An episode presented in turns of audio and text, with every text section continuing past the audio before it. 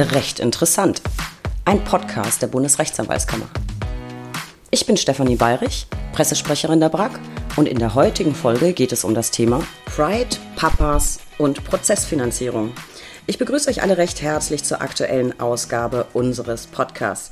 Auf meinen heutigen Gast habe ich mich aus einer Vielzahl von Gründen ganz besonders gefreut. Erstens mochte ich ihn von der ersten Sekunde an. Zweitens hat er in Hamburg etwas geschafft, von dem viele schwule Paare träumen. Gemeinsam mit seinem Mann ein Baby adoptieren. Drittens ist er jemand, der sich keine Jobs suchen muss, sondern jemand, der gesucht wird. Dr. Malte Stübinger war über fünf Jahre Prozessanwalt bei Latham Watkins und ist jetzt General Counsel Germany beim Prozessfinanzierer Deminor. Malte engagiert sich für mehr Sichtbarkeit von LGBTQ-Personen in der Arbeitswelt und träumt davon, eines Tages Sponsor für einen Wagen beim Hamburger CSD zu sein. Ihr seht, das wird eine super bunte und spannende Folge. Ich freue mich. Lieber Malte, ich äh, freue mich total, dass du heute Zeit hast, um ein bisschen mit mir zu plaudern. Und ganz besonders freue ich mich darüber, dass wir heute nicht virtuell aufzeichnen, sondern dass du mich zu dir nach Hamburg eingeladen hast und wir quasi von Face to Face aufzeichnen können. Ich danke dir, ich freue mich. Ich freue mich super, dass wir das gemeinsam machen, Steffi. Ähm, und jede Gelegenheit, die ich nutzen kann, Berliner nach Hamburg zu ziehen und Ihnen unsere schöne Stadt zu zeigen, nehme ich natürlich wahr. Ja, und wir haben uns ja vorher noch so ein bisschen behagt, wer wen besuchen darf, weil eigentlich wolltest du ja nach Berlin, ich wollte aber gerne nach Hamburg. So, offensichtlich habe ich mich durchgesetzt. Malte, ich stelle zu Beginn meine Gäste immer ganz kurz vor. Du bist, wie schon angeteasert, General Counsel für Deutschland bei Deminor, einem Prozessfinanzierer. Zuvor warst du fünfeinhalb Jahre Prozessanwalt bei Latham und da dürfte der eine oder andere vielleicht deinen Namen schon mal in der Presse vernommen oder gelesen haben und zwar im Zusammenhang mit Schadensersatzklagen gegen das Luftfahrtkartell. Du bzw. ihr habt nämlich die Klägerin Singapore Airlines vertreten. Hm. Beklagte. Beklagte? Singapur war eine der Beklagten. Eine der Beklagten. Kläger war Deutsche Bahn. Dann habe ich tatsächlich Fake News entdeckt. Ich habe das nämlich auch nur aus dem Artikel abgeschrieben, den ich gelesen habe. Können wir gleich noch klären. Ähm, was zu dir noch zu sagen ist, du warst nicht nur Teilnehmer, sondern lange Jahre auch Coach beim Wismut Hamburg. Und der vielleicht wichtigste Schritt in deinem Leben, seit 2019 bist du Papa. Also es gibt jede Menge Gesprächsstoff heute. Ich will zu Beginn aber ganz kurz verraten, woher wir beide uns kennen. Und zwar organisiert Claudia Lobenberg mit ganz viel Liebe und Herzblut äh, ein Format, das heißt, er geht aufs Haus. Das findet in Hamburg statt, für äh, Schweizer Fachinformationen und im Wesentlichen sind Studenten und Referendare zu Gast. Und es gab zwei Specials, nämlich mit den Lieblingsgästen. Und wir beide hatten das Glück, gemeinsam äh, ein Podium besetzen zu dürfen. Ich hatte wahnsinnig Spaß mit dir eben auf dem nicht vorhandenen Podium zu sitzen. Und mir sind sofort deine Schuhe aufgefallen. Ich war ein totaler Fan deiner Schuhe und heute hast du es mir nochmal so richtig gegeben, weil die, die du heute trägst, sind noch viel cooler. Ich habe dich dann gleich nach der Veranstaltung verhaftet, angefragt und du hast sofort zugesagt. Fand ich mega sympathisch und here we go, hier sind wir. Malte, ich möchte mit dir aber nicht bei den Schuhen anfangen, sondern bei deinem Werdegang. Warum hast du Jura studiert? Ha, ich glaube, die typische Antwort, weil mir nichts Besseres eingefallen ist. Ähm, nein, ich in der gymnasialen Oberstufe war ich, ich glaube, wie viele, am, am Suchen, was es sein könnte, wo es beruflich hingehen könnte. Und ich habe dann ein Praktikum beim Anwalt gemacht. Ähm, ich hatte Deutsch, Erdkunde LK, also die klassischen Laberfächer, jedenfalls an meiner Schule. Und mir wurde auch so gespiegelt, sowohl aus dem Freundeskreis als auch äh, in der Schule, dass Reden, Argumentieren, gewaltig nerven irgendwie so die Dinge sind, die ich ganz gut kann. Äh, und Leute in Grund und Boden quatschen. So, ähm, und dann war ich tatsächlich so mit ein paar Leuten aus meinem Jahrgang zu einem Infotag an der Bucerius Law School gefahren. Hatte keine Ahnung, was es mit dieser privaten Hochschule auf sich hat, aber war dann da, fand das alles gewaltig fancy und habe dann tatsächlich gedacht, okay, dann machst du Jura. Ja, weil es fancy ist. Das habe ich auch noch nicht von vielen gehört und weil du gut labern kannst. Das sind auf jeden Fall gute Gründe dass es dich vielleicht in Richtung Anwaltsberuf und Großkanzlei ziehen könnte, hat sich ja so ein bisschen im Referendariat abgezeichnet. Zumindest gab es da so die ersten Überschneidungen. Witziger, aber äh, witzigerweise nicht, weil du danach gesucht hast, sondern weil Latham Watkins offensichtlich der Auffassung war, du solltest Anwalt werden.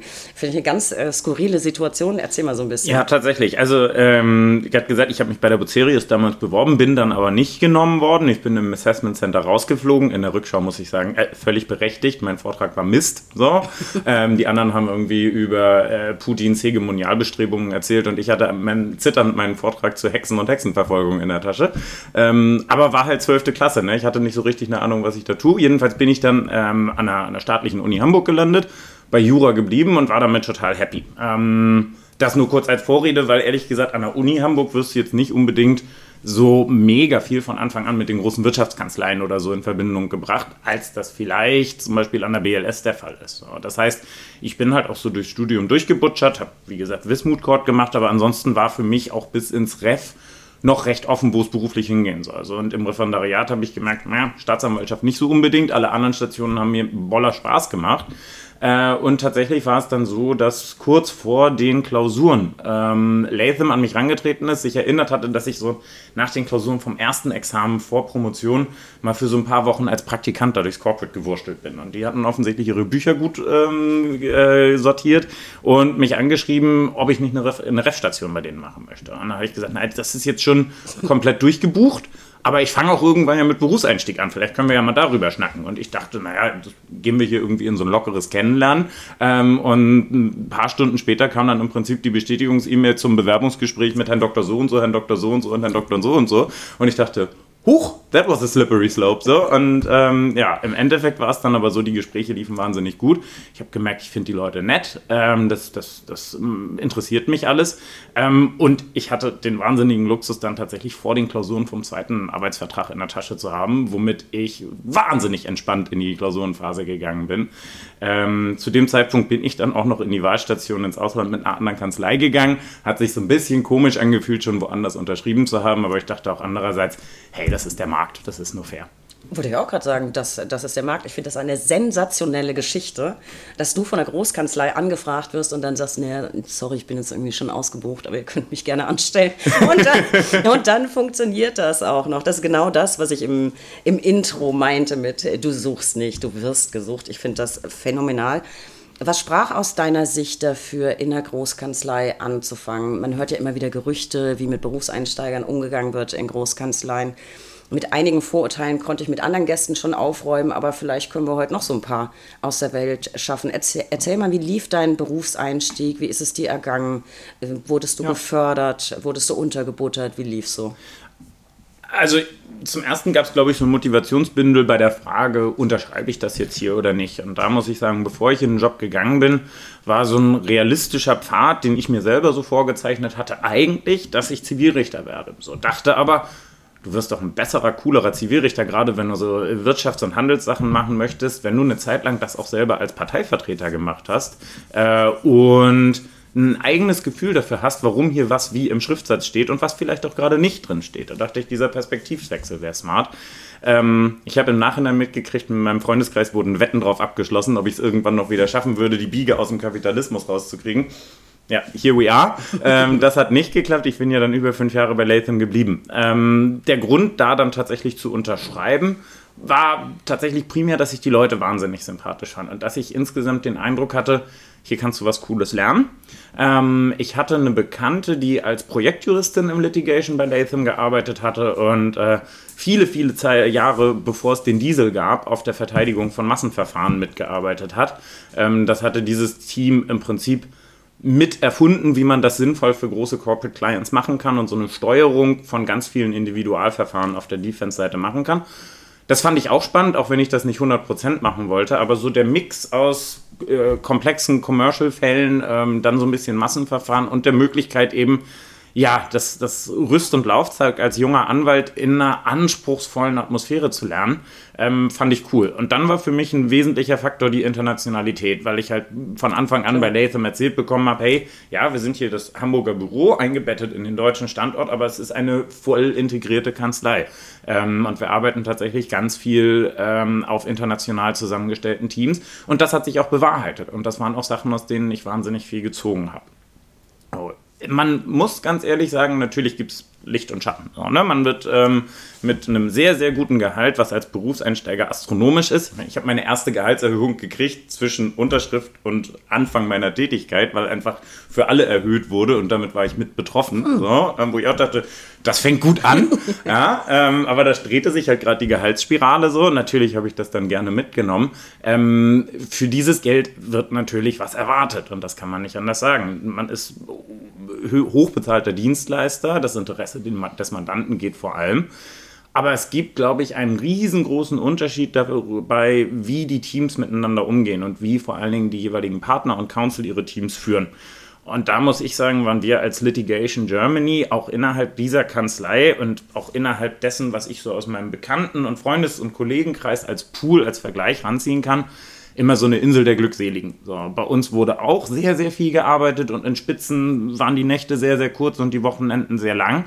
Aber es hat eigentlich in 99 Prozent der Fälle immer gut funktioniert, dass sowohl von oben nach unten als auch von unten nach oben fair, freundschaftlich miteinander kommuniziert wurde. Und ähm, gerade meine, meine beiden Chefs damals, Christoph Baus und Sebastian Seelmann, die hatten beide nie dieses Choleriker-Gen und irgendwie das Bedürfnis, Leuten jetzt einen Draft auf den Tisch zu schmeißen und zu schreien, Loser, mach das nochmal, was ja Sachen sind, die wirklich passieren, wo ich ehrlich gesagt auch sofort kündigen würde, weil ich mir denke, sorry, nee, das mache ich nicht mit. Ja. So was habe ich bei uns nie erlebt. So, natürlich kann es mal angespannt werden im, Tor, äh, im Ton, so wenn alle mit anpacken müssen, genau wie in einer gut geführten Küche. So, ne? ähm, weil der Gang muss halt raus. Aber ich finde die Frage, wie dann doch auch so die Zwischentöne zwischenmenschlich funktionieren und ob alle Bock haben, tatsächlich ein Team zu sein und sich auch menschlich einfach mögen. So, das macht einen riesengroßen Unterschied. Und das war da gegeben, äh, weswegen ich auch tatsächlich dann so lange da geblieben bin. So, also mir hat die Mandatsarbeit sehr viel Spaß gemacht, aber vor allen Dingen das Team, mit dem ich zusammengearbeitet habe, das waren einfach und sind wahnsinnig tolle Leute. Ähm, von denen ich super viel gelernt habe. Und du fragtest gerade nach Ausbildung. Ja, ich habe wahnsinnig viel gelernt. Ähm, und da muss ich wirklich sagen, das ist in dieser Kanzlei oder in diesem Team, wie ich es kennengelernt habe, wahnsinnig institutionalisiert, dass junge Mitarbeitende, Praktikanten, Referendare, aber eben auch die Junior Associates Review-Schleife um Review-Schleife bekommen und sich immer jemand mit einem in Ruhe hinsetzt, die Redline durchspricht und du einfach lernst, wie du in das richtige Sprechen und Schreiben reinkommst. Sei es in der E-Mail, sei es in einem Schriftsatzentwurf. So, ähm, wir haben irgendwann mal einen Referendarabend gemacht, da hat äh, mein Chef mich kurz vorher angerufen und hat gesagt, Malte, kann ich so einen ganz, ganz, ganz alten E-Mail-Entwurf von dir nehmen? Ich will nachher was zeigen zum Thema schlechtes Drafting. Und ich war so, ah! Und dann hat er tatsächlich einen der ersten Entwürfe, die ich ihm so für eine Antwort einfach an den Anwalt der Gegenseite rübergeschickt hatte, komplett vor dem Nachwuchs auseinandergerupft und auseinandergenommen und gezeigt, was daran alles Don'ts sind. Ne?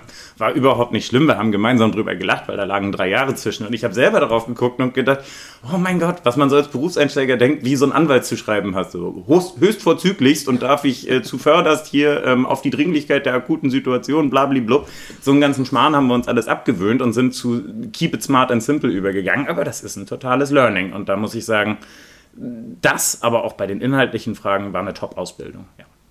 Aber damit bestätigst du eigentlich das, was ich von allen anderen auch gehört habe, die in Großkanzleien angefangen haben, haben auch alle bestätigt.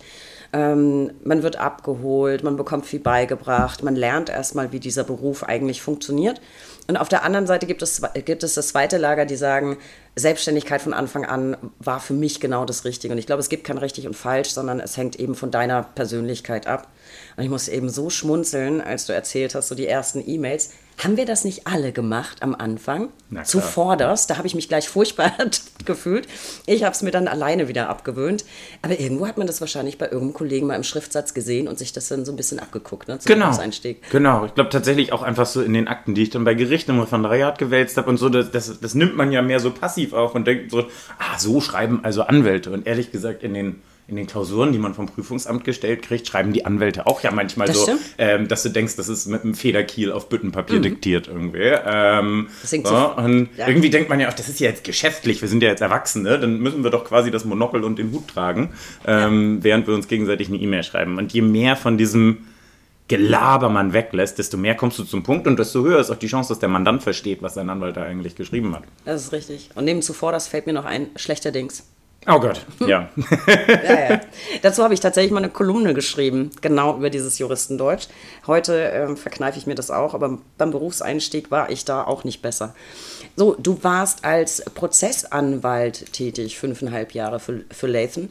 Vielleicht mal so für den Nachwuchs, der sich nicht vorstellen kann, was du da genau gemacht hast. Was, was waren deine Aufgaben? Wofür warst du zuständig? Was hast du den lieben langen Tag gemacht. Also ganz grob kann man sagen, wahrscheinlich das, was sich jemand, der jetzt gar nicht aus der Jura-Welt vorkommt, äh, am ehesten unterm Anwaltsberuf vorstellt. Weil tatsächlich alles ab dem Moment, wo es streitig wird. Das kann man so sagen. Ich meine, die großen Wirtschaftskanzleien, die meisten, äh, verdienen den größten Teil ihres Geldes durch Stilgeschäft, sprich Unternehmensübernahmen, äh, Börsengänge etc.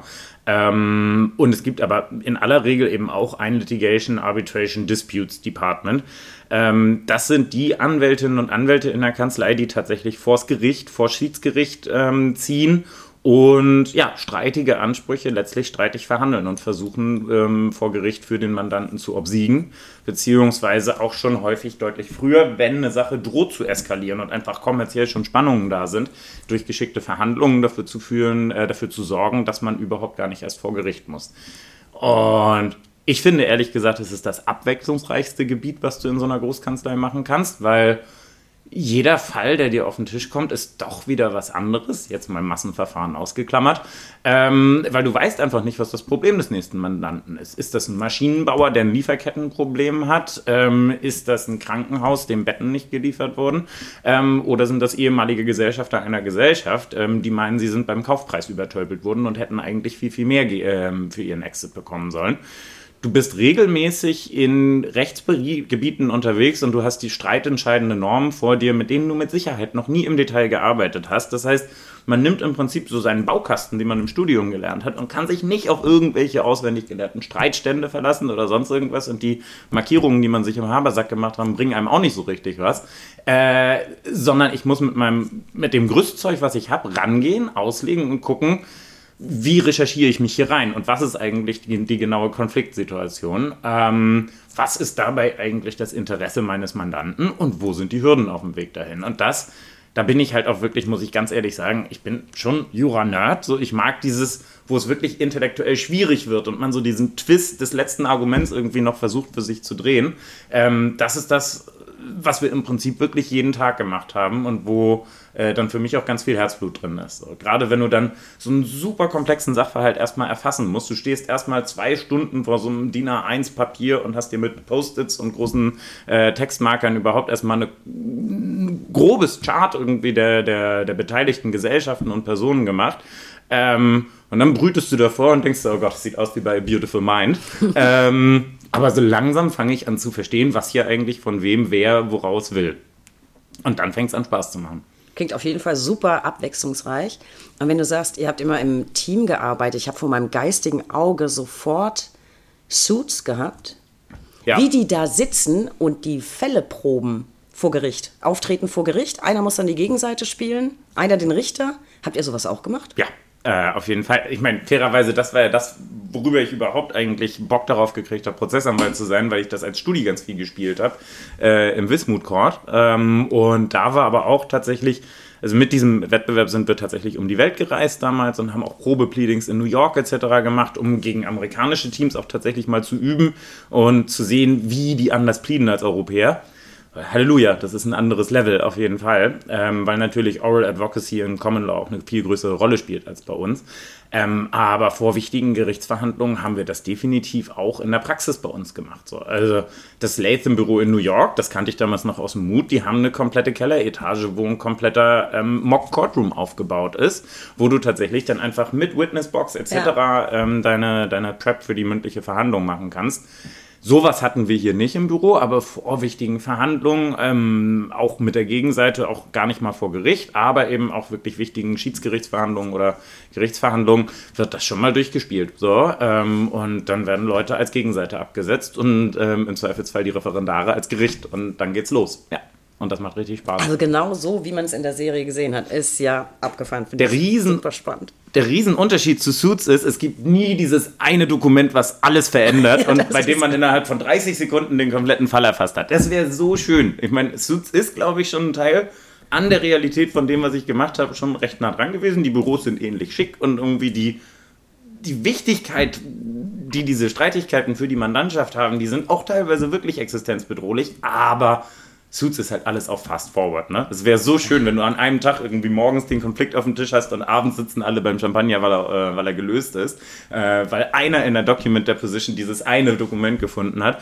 Das zieht sich halt normalerweise über Monate und Jahre, ähm, ist dann natürlich nicht ganz so gut filmisch darstellbar, aber vom Adrenalin-Level ist das trotzdem manchmal ähnlich gewesen und das äh, sorgt halt auch dafür, dass die Leute so einen wahnsinnigen Spaß dabei haben, weil du bewegst relevante Dinge, du machst was Cooles für einen Mandanten, du bist dabei, Probleme zu lösen und machst das in einem Team, was gemeinsam an einem Strang zieht.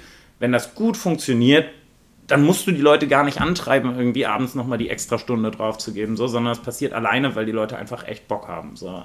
Das ist so ein ganz eigener, vielleicht wie so ein Runners High, was Leute beim Laufen kriegen, nur in Jura-Nerd-Variante. Ja, ich kann mir das super gut vorstellen, weil du ja auch den Ansporn hast, egal für welche Seite du jetzt eingeteilt bist, du willst ja den Rest aus dem Team, willst du ja niederbügeln. Du willst das ja gewinnen, ja. auch wenn es nur ein Testdurchlauf ist. Na klar. Also das würde mich auch total an der Irre packen. Finde ich super, super spannend. Also es klingt alles wirklich sehr abwechslungsreich und so wie du jetzt auch davon erzählst, merkt man, du hast es wirklich, wirklich gern gemacht. Du hast trotzdem dich äh, für einen Wechsel entschieden.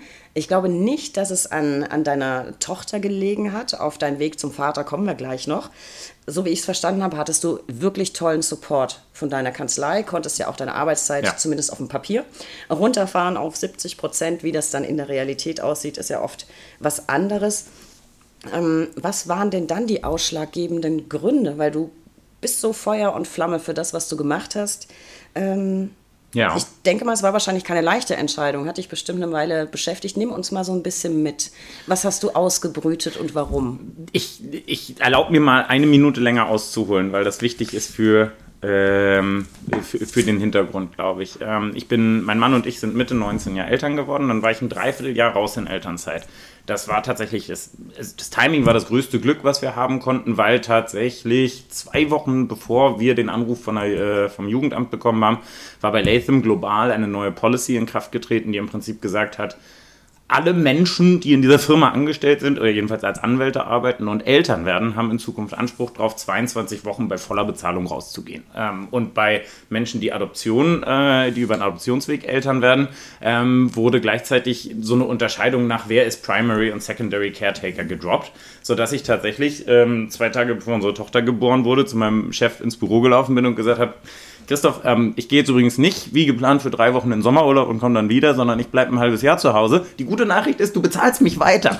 ähm, und ich glaube, ich war der erste Associate tatsächlich global, der sich auf dieses Programm beworben hat.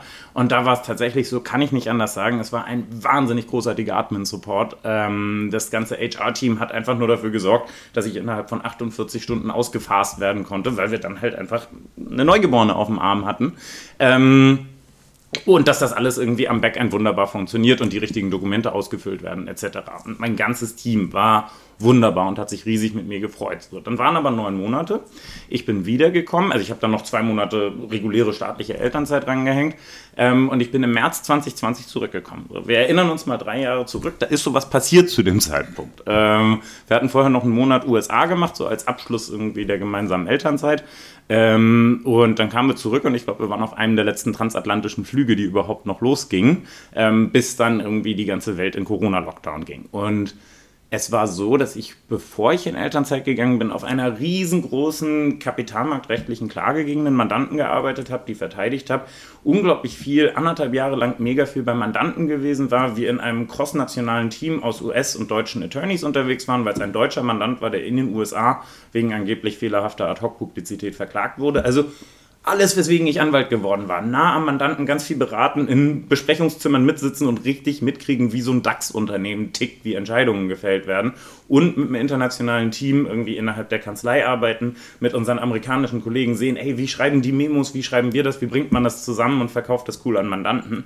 So, Cut, neun Monate später, Pandemie, ich war vier Tage im Büro, dann wurden wir alle rausgespült und es hieß, hier kommt niemand mehr rein, es sei denn, er hat ein mega wichtiges Anliegen und die Latte dafür war wahnsinnig hoch. Latham war da sehr streng, was ich auch sehr gut fand.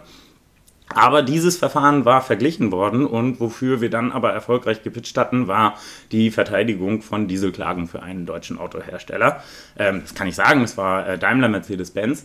Ähm, das ist halt ein komplett anderes Geschäft. Ich hatte dann Projektjuristen an der Seite und hatte so teilweise um die 40, 50 Fristen am Tag, die erledigt werden mussten, mit im Prinzip eigentlich immer den gleichen Klageerwiderungen oder Berufungserwiderungen, die zu schreiben waren, die halt aus Textblöcken zusammengesetzt werden. Da habe ich gemerkt, das gemeinsam mit dem, dass ich im Homeoffice saß, wo ich halt ein totales Social Animal war, das hat meine Wiedereingliederung nicht unbedingt einfach gemacht. So, ich glaube, ich habe in der Zeit weiterhin einen guten Job gemacht. Das haben mir auch die Kollegen gespiegelt, aber ich war bei weitem nicht da, wo ich selber sein wollte. Auch so was mein eigenes Investment anging. Ähm, und auf diese Situation war es dann so, dass sich so im Oktober, glaube ich, des Jahres, also nach so einem halben Jahr irgendwie doch etwas zäher Arbeit, kann ich leider nicht anders sagen, sich ein Headhunter bei mir meldete. Und das war tatsächlich das allererste Mal, dass ich nicht gesagt habe, nö, danke, ich bin sehr happy in meinem Job, sondern gedacht habe, okay, der One-Pager hier, das klingt interessant. So, Prozessfinanzierung hatte ich mal von gehört. Wir hatten mal für ein Verfahren Finanzierer mit an Bord geholt. Da weiß ich noch, das fanden alle ganz furchtbar und das war mega zäh, weil der Finanzierer irgendwie super anstrengend war. Ähm, aber so dieser Blick, sich mal so einen streitigen Anspruch als Asset, als Wertgegenstand anzugucken, fand ich spannend. Und dann ähm, sagte schon dieser One-Pager, dass Demino im Prinzip drei Areale hat, in denen sie tätig sind. Und das ist Investment Recovery, also kapitalmarktrechtliche Klagen, war Thema meiner DIS und war eben auch anderthalb Jahre, bevor ich in Elternzeit gegangen bin, im Prinzip das Mandat, was 70 Prozent meiner Zeit gemacht hat. Ähm, dann Antitrust Actions, wo ich auch ne, das Luftfrachtkartell irgendwie als Junior Associate sehr viel gemacht hatte. Und dann halt so General Commercial Litigation. Und klar, das war mein Bread and Butter Geschäft. Also habe ich gedacht, das passt hier alles ziemlich gut. Also sind wir dann ins Gespräch gegangen. Und nach ein paar Wochen haben wir uns dann handelseinig. Ähm, es war noch so ein bisschen schwierig, weil wir uns nicht ganz klar waren, wo die Reise hingehen soll mit meiner Rolle und meiner Person, insbesondere wie doll ich in Brüssel oder in Hamburg sein würde, weil der Hauptsitz von dem noch schon in Brüssel ist. Wir sind dann aber doch recht schnell übereingekommen, dass eigentlich mein Job darin bestehen soll, den deutschen Standort im Prinzip on the ground aufzubauen und dass es dafür auch sehr sinnvoll ist, wenn ich in Hamburg sitze. So, und dann habe ich tatsächlich wie es so üblich ist, direkt nachdem der Bonus überwiesen worden war, äh, meinen neuen Arbeitsvertrag unterschrieben und gekündigt ähm, Anfang 2021. Ähm, genau, habe bei Latham alles ordnungsgemäß abgewickelt, bin wirklich im Guten mit den Leuten gegangen. Ähm, ich glaube, es hilft dann auch natürlich, wenn man nicht zu einer Mitbewerberkanzlei geht, sondern in ein komplett anderes Geschäft. So. Aber es ist mir doch wahnsinnig schwer gefallen. Und ich muss auch sagen, die, die, die Haltefaktoren, so die Menschen ähm, und das, was man da über die letzten Jahre entwickelt und aufgebaut hat, so das, das war nicht easy. In der Rückschau war es aber genau der richtige Schritt für mich. Äh, ein letzter Punkt noch weil man sich natürlich auch immer die Frage stellt in der Anwaltschaft und gerade hier in Hamburg, wenn du Prozesse führen willst, es gibt nur so und so viele Jobs, wie du tatsächlich in-house gehen kannst und tatsächlich weiter ein richtiger Prozessrechtsnerd bleiben willst. Auch einfach, weil natürlich in Hamburg ein DAX-Unternehmen sitzt, so ansonsten eher kleinere Unternehmen. Das heißt, in den Rechtsabteilungen bist du Generalist. Ich sah das also schon als einfach eine wahnsinnig einmalige Möglichkeit, so eine Mischung aus A, du hast fast so ein bisschen Startup-Gefühl, weil du sitzt hier in Hamburg, hast freie Hand und dein Job ist, bau mal unser Geschäft aus, bist aber angestellt. Sicherheitsmalte war also so, huh, cool. So, ich habe eine Familie und ein kleines Kind, jetzt irgendwie in die Selbstständigkeit wäre jetzt nicht mein erster Schritt gewesen, aber nö, regelmäßiges monatliches Gehalt.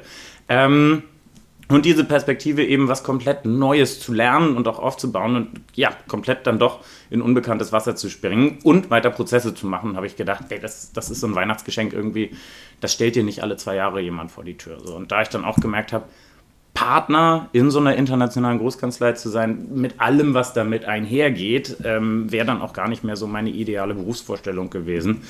Und dann habe ich gedacht, ich probiere es einfach aus.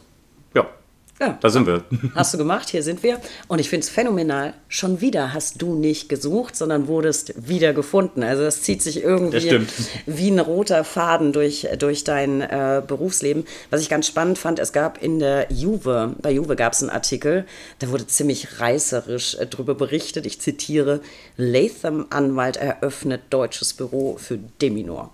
Er fand ich, äh, klang so ja, als hättest du hier dein eigenes Büro für diese Firma.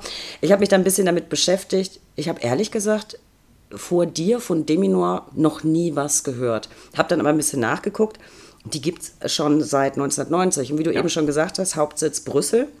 Büros gibt es aber in New York, in Hongkong, in London und in Luxemburg und Mailand, glaube ich, noch. Und jetzt eben in Hamburg. Ich fand aber, es klang ziemlich spektakulär. Ne? Latham Anwalt Echt? eröffnet Büro für. Also definitiv, ich war über die Juve-Meldung sehr, sehr happy, weil ich auch einfach gedacht habe, oh, jetzt bist du wirklich einer von den Erwachsenen. So, wenn die Juve darüber schreibt, dass du wechselst, ich habe gedacht, das interessiert niemanden die Bohne, ehrlich gesagt. Ähm, hat mich sehr gefreut und hat auch dazu geführt, dass unglaublich viele Leute über LinkedIn, per E-Mail etc. gratuliert haben so und gesagt haben, ja gerne, also lassen Sie uns dann auch bitte mal schnacken. So. Ähm, und das waren im Prinzip dann auch direkt die ersten Business Leads, die ich eingeschleppt habe, sodass ich super happy war, weil im Prinzip dann auch ähm, das Netzwerk, was ich mir über die Jahre davor aufgebaut hatte, im Prinzip von Tag 1 an angefangen hat, Früchte zu tragen. Und ich auch gemerkt habe, okay, offensichtlich interessieren sich Leute dafür, was ich jetzt tue. So. Ähm, und Prozessfinanzierung scheint doch ein relevantes Thema irgendwie zu sein. Natürlich auch, weil die großen Prozessfinanzierer, die jetzt seit ein paar Jahren in Deutschland tummeln, das Thema einfach platzieren. Ja, ähm, da gab es halt, als ich angefangen habe, in Deutschland so zwei, drei Platzhirsche und Deminor genau. war unter den Angreifern. So, das kann man nicht anders sagen. Wie gesagt, wir kamen eben aus insbesondere der Finanzierung von so großen kapitalmarktrechtlichen Klagen, weil Deminor früher hauptsächlich äh, Minority Shareholder Beratung gemacht hat und das so daraus gewachsen ist. Und erst ein, zwei Jahre bevor ich angefangen habe, hat man sich gesagt, dass man in dieses breitere Complex Commercial Funding überhaupt reingehen will. Und als ich anfing, hatten wir da noch keine Fälle in Deutschland. Wir waren schon investiert als Finanzierer hinter einer großen Klägergruppe im äh, Kapmuck-Verfahren gegen Volkswagen in Braunschweig im Zusammenhang mit den äh, Dieselvorwürfen. Das ist was, als das damals zu Gericht gegangen ist, hat das natürlich eine Aufmerksamkeitswelle erzeugt. Ähm, aber da steht ja auch nicht der Finanzierer im, Hintergrund, äh, im Mittelpunkt, sondern eben im Hintergrund. Ähm, und genau, mit diesem anderen Geschäftsfeld waren wir in Deutschland im Prinzip noch gar nicht präsent. Und das war für mich aber auch die coole Möglichkeit, unter einem General Counsel Germany, der in, ähm, in Brüssel saß und mir sehr, sehr freie Hand gelassen hat und eben auch sehr den Fokus auf diesen Investitionsstreitigkeiten hatte, ähm, das dann hier aufzubauen. Und im Prinzip, ja, allen Anwälten, mit denen ich vorher gearbeitet habe, die ich von Netzwerkkonferenzen und sowas kannte, einfach zu erzählen, guckt mal, was ich jetzt tue, lasst doch mal drüber reden, ob, ihr, ob das nicht irgendwie für Mandanten von euch interessant sein kann. Ja. Interessant ist es auf jeden Fall. Deswegen sitze ja auch ich hier mit dir und möchte äh, drüber sprechen. Und für alle, die sich mit dem Thema noch nicht so befasst haben, wie genau funktioniert eure Prozessfinanzierung? Wer kann sie in Anspruch nehmen? Was muss man dafür tun? Also es ist grundsätzlich ein ganz, ganz einfaches Modell. Ähm, der Prozessfinanzierer übernimmt letztlich einen Teil oder die gesamten Kosten für die Durchsetzung des Anspruchs. Ja, wenn ich mir überlege, ähm, ich habe einen Anspruch gegen jemanden, dann muss ich ja erstmal eine Menge Geld grundsätzlich vorstrecken, wenn ich jetzt nicht rechtsschutzversichert bin und das Ganze und die Rechtsschutzversicherung auch noch greift.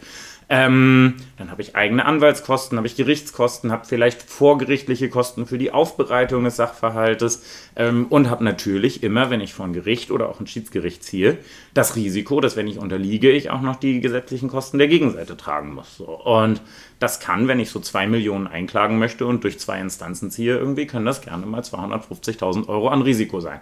Das muss ich erstmal haben, irgendwie ja. zur Seite packen. So, das heißt, unser Geschäftsmodell ist schlichtweg, wir übernehmen diese ganzen Kosten ähm, für den Mandanten. Und im Gegenzug, wenn die Anspruchsdurchsetzung erfolgreich ist, bekommen wir aus diesem Pot, der von der Gegenseite erwirtschaftet wird, natürlich unsere verauslagten Kosten zurück, plus einen Teil vom Erfolg. So, wie dann diese kommerziellen Parameter sind, ist natürlich eine Frage des Einzelfalls. So, wir haben uns schon auf große, komplexe wirtschaftsrechtliche Streitigkeiten fokussiert. Ähm, das heißt, das sind auch recht große Streitwerte, über die man dann spricht. Und jeder Fall hat natürlich irgendwo ein Risiko. Ne? Und unser Team letztlich ähm, schaut sich an, wie ist das Risikoprofil dieses Falles. Halten wir das für hin, hinreichend erfolgversprechend, dass wir das machen wollen. Und dann gemeinsam mit unseren Ökonomen, welche Konditionen können wir den Mandanten dafür anbieten. Das heißt, brauchen wir 15 Prozent, 20 Prozent, 25 oder 30 Prozent vom Erfolg. Ah. Ähm, okay. Das ist ganz, ganz häufig gestaffelt nach Zeit oder nach Instanz, wann der Erfolg eintritt, weil natürlich für uns als Invest Investor ähm, die Frage der Haltezeit des Kapitals und der Investitionszeit ganz wichtig ist. Und wenn das Geld acht Jahre aus dem Fenster ist, müssen wir natürlich was anderes bekommen am Ende des Tages, als wenn man nach zwei Jahren eine vergleichsweise Lösung gefunden hat. Da bauen wir aber typischerweise so eine Skala ähm, und verhandeln wirklich jedes einzelne Detail mit dem Mandanten. Das macht teilweise sehr viel Spaß, kann auch manchmal sehr, sehr zäh sein. Ähm, aber unsere Gegenüber sind eben auch typischerweise mittelständische, größere Unternehmen, ähm, wo auch sophisticated Leute natürlich sitzen und rechnen und dann schauen wir, wie wir zusammenkommen und was denen das wert ist, dass wir dieses Risiko übernehmen. Die Upside für den Mandanten ist natürlich dann immer, wenn der ganze Prozess eben doch nicht erfolgreich ist und alles verloren wird, hat er keinen Euro Minus in der Bilanz ne? und muss dementsprechend auch vorher keine Rückstellungen gemacht haben. Das heißt, es gibt nur ein Plus, aber das Plus im Erfolg ist halt dann ein kleines Stückchen weniger. Das ist eben unsere Erfolgsprämie. Das ist klar und ich finde es wirtschaftlich, so wie du es jetzt erklärst, auch nachvollziehbar, dass die Erfolgsbeteiligung dann vom jeweiligen Fall abhängt und ihr euch das vorher anguckt. Was ich mich jetzt frage, wirtschaftlich betrachtet, Funktioniert das bei euch über eine Art Mischkalkulation? Weil ich habe auf der Homepage gelesen, ihr habt eine Erfolgsquote von etwa 80 Prozent. Ja. Heißt aber auch, in 20 Prozent der Fälle bleibt ihr auf den Kosten sitzen. Heißt, das ist dann alles mit abgedeckt, also Mischkalkulation. Das muss. So, das ist einfach so, das ist eben dieses Totalausfallrisiko, das wir haben, das im Prinzip, ich sag mal, wenn man es vergleicht, wenn ich mir so einen PE-Investor anschaue oder so, der in ein Startup investiert, der hat im Zweifelsfall immer noch die Möglichkeit, wenn das Ganze irgendwie runtergeht, sein Geld irgendwann noch rauszuziehen, vielleicht zu einem gewissen Wert irgendwie diese Beteiligung noch zu verkloppen oder im Worst Case zumindest ähm, die Monitore und die Schreibtische zu verkaufen. So, bei uns ist tatsächlich so, wenn so ein Prozess endgültig und final verloren geht, dann ist einfach bei uns ein riesengroßes Minus. So, deswegen versuchen wir natürlich A, im Vornherein wirklich alle Fälle, bei denen wir denken, das Risikoprofil ist zu groß, so gut wie möglich zu screenen ähm, und tief zu verstehen, ähm, wo die Risiken liegen und das eben einzupreisen. Aber ich kann nie auf 100% Sicherheit kommen. Ne? Ich meine, wenn es irgendwo 100% Sicherheit vor Gericht gäbe, bräuchten wir im Prinzip weder, weder noch Richter noch Anwälte noch Prozessfinanzierer das, was unser Kern des Geschäftsmodells ausmacht, ist ja schon, dass wir diese Unsicherheit übernehmen. Und dadurch muss natürlich jeder Fall, der gewonnen wird, auch so ein bisschen das Risiko der Verluste aus anderen Fallen mit crossfinanzieren. So, ja, das ist so. Deswegen ist es schon so, dass manchmal Leute so ein bisschen schlucken, wenn sie hören, was auch gerade so die Prozentsätze sind, die wir haben müssen, oder wenn man wirklich jetzt in Investment Terms denkt, was für einen Money Multiple und, und IRR wir brauchen. Ähm, was da jetzt nicht ins Detail klettern, so. Ähm, aber da ist unsere Branche auch besser und besser drin, auch mit Kollegen wirklich aus, aus Mitbewerbern, dass wir den Menschen erklären, warum das denn so ist. Und zwar nicht, weil wir wahnsinnig gierig sind oder so ähm, oder Mandanten extrem schröpfen wollen, sondern tatsächlich eben, weil wir dieses Totalverlustrisiko haben. Und Klar. wir insgesamt eben über einen langen Zeitraum schon schauen müssen, natürlich, dass wir einen Plus erwirtschaften. So. Ja, gemeinnütziger gemeinnütziger Verein seid ihr nicht, das ist schon nee. klar. Wir wollen gute, sinnvolle Sachen machen so und ich bin auch tatsächlich sehr, sehr happy darüber, dass äh, ja, in unserer DNA bei Deminor verankert ist, dass wir nicht nur rechtlich zulässige Sachen machen möchten, sondern immer nur Fälle unterstützen wollen, bei denen wir ethisch der Meinung sind, dass wir helfen, Geld in die richtige Richtung zu schieben. Das ist schon in unserem Namen drin mit dem Deminor, Défense de Minorité. Wir sehen uns eigentlich als der, der im David gegen Goliath-Kampf hilft, durch Geld letztlich Level Playing Field herzustellen, damit man sich auf Augenhöhe um die Sache streiten kann. So. Und das heißt aber auch, wenn wir irgendwo auch bei sehr, sehr sicheren juristischen Claims das Gefühl haben, irgendwas an dem, was der Mandantchen mal haben möchte, ist doch shady. Der hat keinen richtigen Verlust gehabt. Das wäre irgendwie ein viel zu krasser Windfall, den wir ihm jetzt hier holen helfen.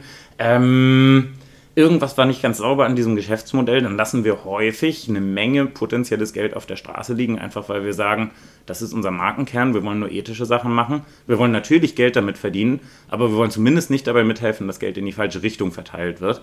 Da habe ich gemerkt, das hat mir vorher nicht gefehlt, aber das war vorher keine Denkschleife, die man sich in so einer internationalen Wirtschaftskanzlei stellt. Und jetzt, seitdem wir das, seitdem ich in diesem Job bin und merke, dass wir das wirklich tun, ähm, gehe ich schon ich finde dieses Wort immer so ein bisschen pathetisch irgendwie, aber doch, ich gehe schon mit so ein bisschen mehr Purpose zur Arbeit, weil ich halt, ich, mache mir nicht vor, dass wir die Welt retten, aber wir wollen sie zumindest nicht zu einem schlechteren Ort machen und ich finde das ein guter Anfang.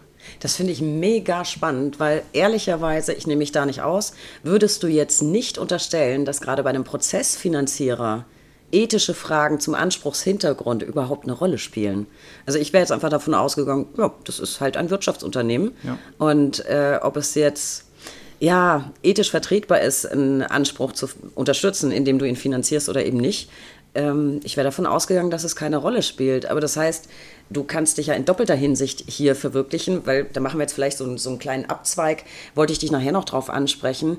Ich habe von dir eine wirklich tolle Geschichte gehört äh, zu einer ähm, Dinner Speech, was glaube ich, ne? Was mhm. du Speaker bei den Baltic Arbitration Days. Genau. Da, das passt jetzt hier so perfekt ja, rein, stimmt. dann biegen wir doch mal schnell ab. Ja, sehr gerne. Ähm, genau, also wir haben, ähm, ich, ich bin mit dem Organisator der Baltic Arbitration Days seit einem Jahr ungefähr ganz gut verbunden, weil wir auch tatsächlich mal überlegt hatten, Fälle miteinander miteinander zu finanzieren, ähm, Verbraucherrechte-Portfolio.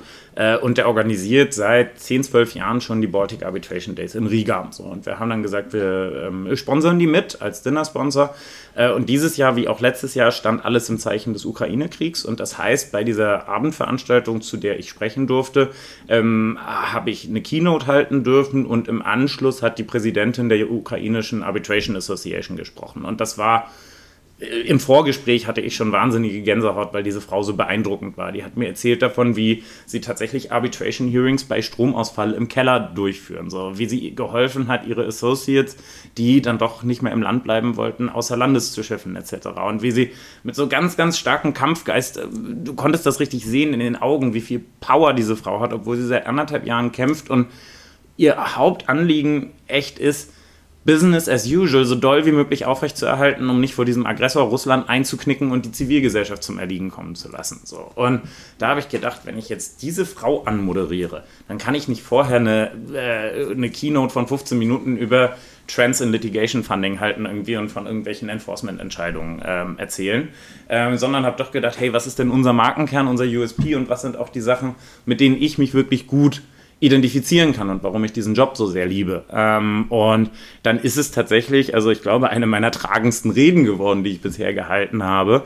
Ähm, es ging sehr viel um Menschenrechte, um Access to Justice. Äh, und ich habe letztlich an das Gewissen der insbesondere natürlich Arbitration-Anwälte, die da vertreten waren, appelliert in solchen Zeiten, in denen wir einen Angriffskrieg in Europa haben, in denen wir einen Rechtsruck in Europa haben, wo nicht demokratische Parteien irgendwie teilweise in Regierungen kommen, wir auch in Deutschland irgendwie sehr, sehr, sehr bedenkliche Umfragewerte von ultrarechten Parteien haben, ähm, es vielleicht an der Zeit ist, auch für die Intelligenz ja und auch für wirtschaftsrechtlich arbeitende Anwälte ab und zu mal zu fragen, wo im Getriebe des Systems möchte ich ja eigentlich mitspielen und letztlich appelliert vielleicht auch mal bei einer Überlegung, ob man einen Pitch für ein Mandat anstellt oder nicht, mal mitzudenken, habe ich eigentlich das Gefühl, dass mein Mandant irgendwas Sinnvolles macht oder sind das einfach nur gierige, kapitalgetriebene Raubgeier? So, ähm, und vielleicht mal das ein oder andere Mal einfach für eine coole kommerzielle Opportunity nicht zu pitchen, wenn man das Gefühl hat, der Mandant ist eigentlich schädlich für Planet oder Zivilgesellschaft. So. Ich weiß nicht, ob es bei irgendjemandem gefruchtet hat. Ich glaube, es war sehr kontrovers. Ähm, ich bin jedenfalls von vielen Leuten hinterher angesprochen worden. Was ich aber dabei gemerkt habe, ist, da stehe ich hinter und für diese Themen kann ich brennen. So. Und ähm, das wird auch hier in Deutschland, aber auch international mehr und mehr was sein, dass wir mit unserem, mit unserem Auftreten und dem, was wir fanden und wie wir fanden, verknüpfen. Dass wir mehr in den Bereich ESG-Litigation, Human Rights Cases gehen wollen so und mal ganz blöd, wir nicht mit Arschlöchern arbeiten wollen. Ich kann mir gut vorstellen, dass du auf jeden Fall für viel Gesprächsstoff äh, gesorgt hast, weil das jetzt kein Statement ist, das man aus der Anwaltschaft alle Tage hört. Finde ich, find ich ganz spannend und ich finde es großartig, dass du ausgerechnet bei einem Prozessfinanzierer die Möglichkeit hast, genau für das immer wieder einzustehen, was dir eben so wichtig ist.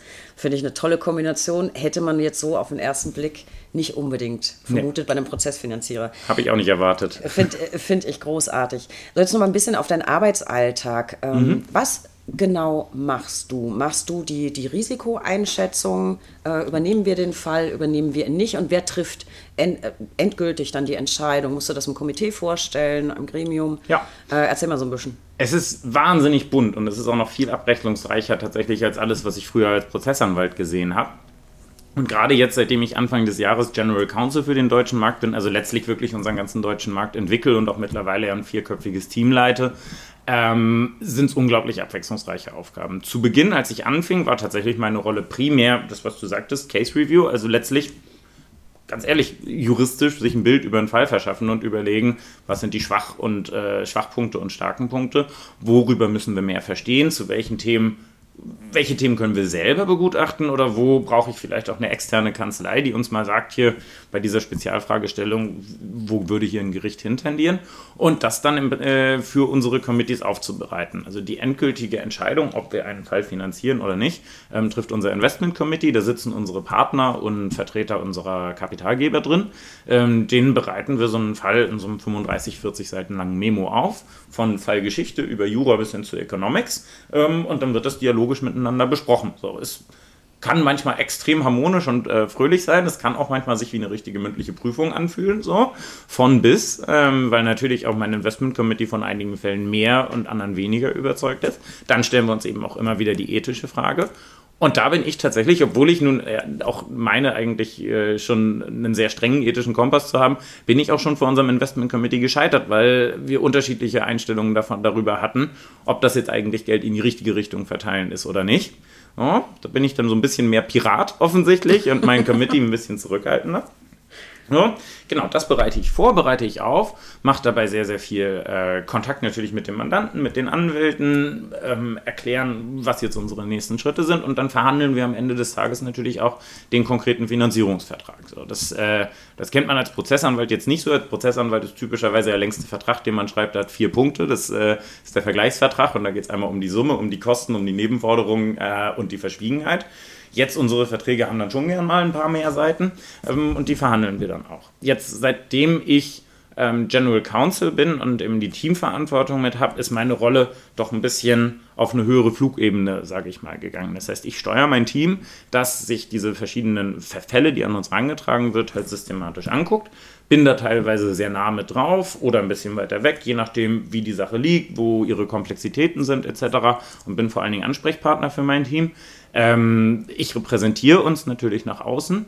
Ähm, das heißt, ich bin ganz viel auf Veranstaltungen, auf BD-Meetings. So. Ähm, seit Anfang des Jahres mache ich die ähm, zusammen mit äh, einer Anwaltskollegin die äh, äh Leitung der DIS 40 Regionalgruppe Nord, ähm, wo wir zu schiedsrechtlichen Themen einladen.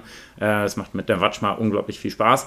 Das heißt, ich bin sehr viel dann doch draußen und erkläre unser Geschäftsmodell. Ähm, bin mit Lunches, äh, zu Lunches mit Anwälten verabredet, etc.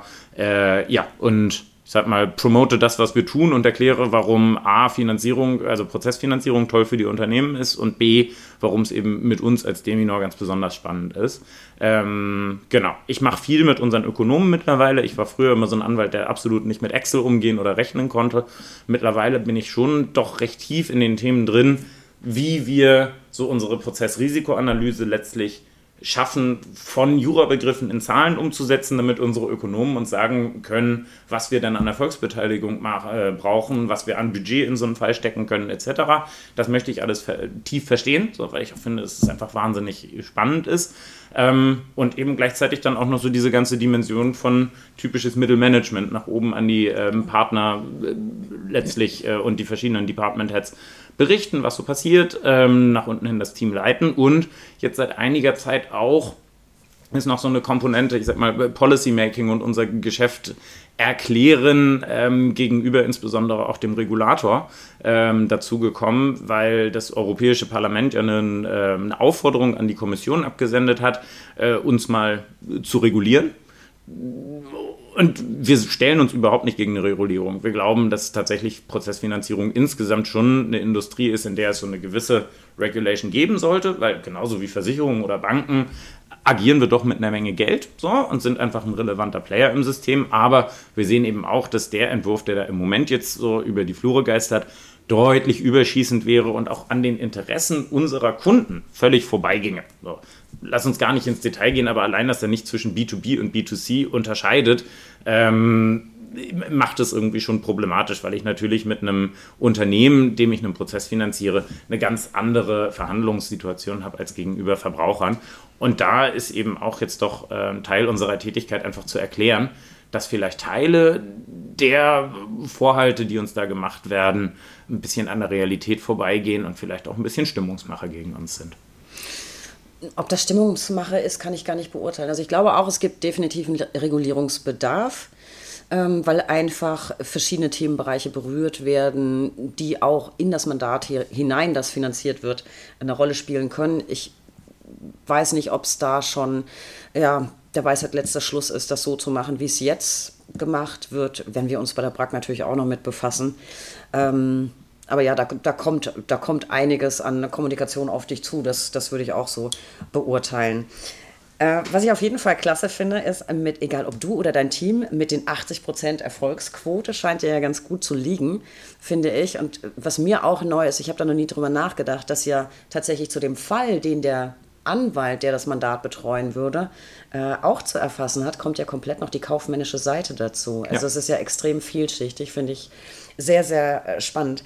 Jetzt mal so für, für alle, die noch keine Ahnung haben, wie es, wie es dann weitergeht im Fall einer, einer Prozessfinanzierung. Bei euch wurde jetzt einfach mal unterstellt, die Entscheidung getroffen, jo, das wird finanziert. Ja. Übernehmen wir, wie geht es dann weiter?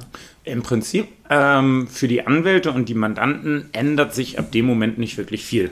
Ähm, in dem Moment, wo der Mandant seine Rechnung vom Anwalt bekommt, klatscht er da ein Vorblatt drauf, das heißt Funding Notice, und statt das ans eigene Accounting zu geben, schickt er das an uns. Dann gucken wir durch die Stundeneinträge, fragen uns, ob 16,3 Stunden Abfassen Replik an einem Tag eigentlich genug differenziert ist oder ob ich da vielleicht doch noch ein bisschen mehr Erklärung zu hätte, was die Associate da jetzt gemacht hat. Oh, da sind wir dann natürlich auch schon, dass wir schauen, ob das alles reasonable ist, aber ich glaube, wir sind nicht laxer oder strenger als ein typischer Mandant. Wir wissen auch, was wirtschaftsrechtliche Beratung kostet.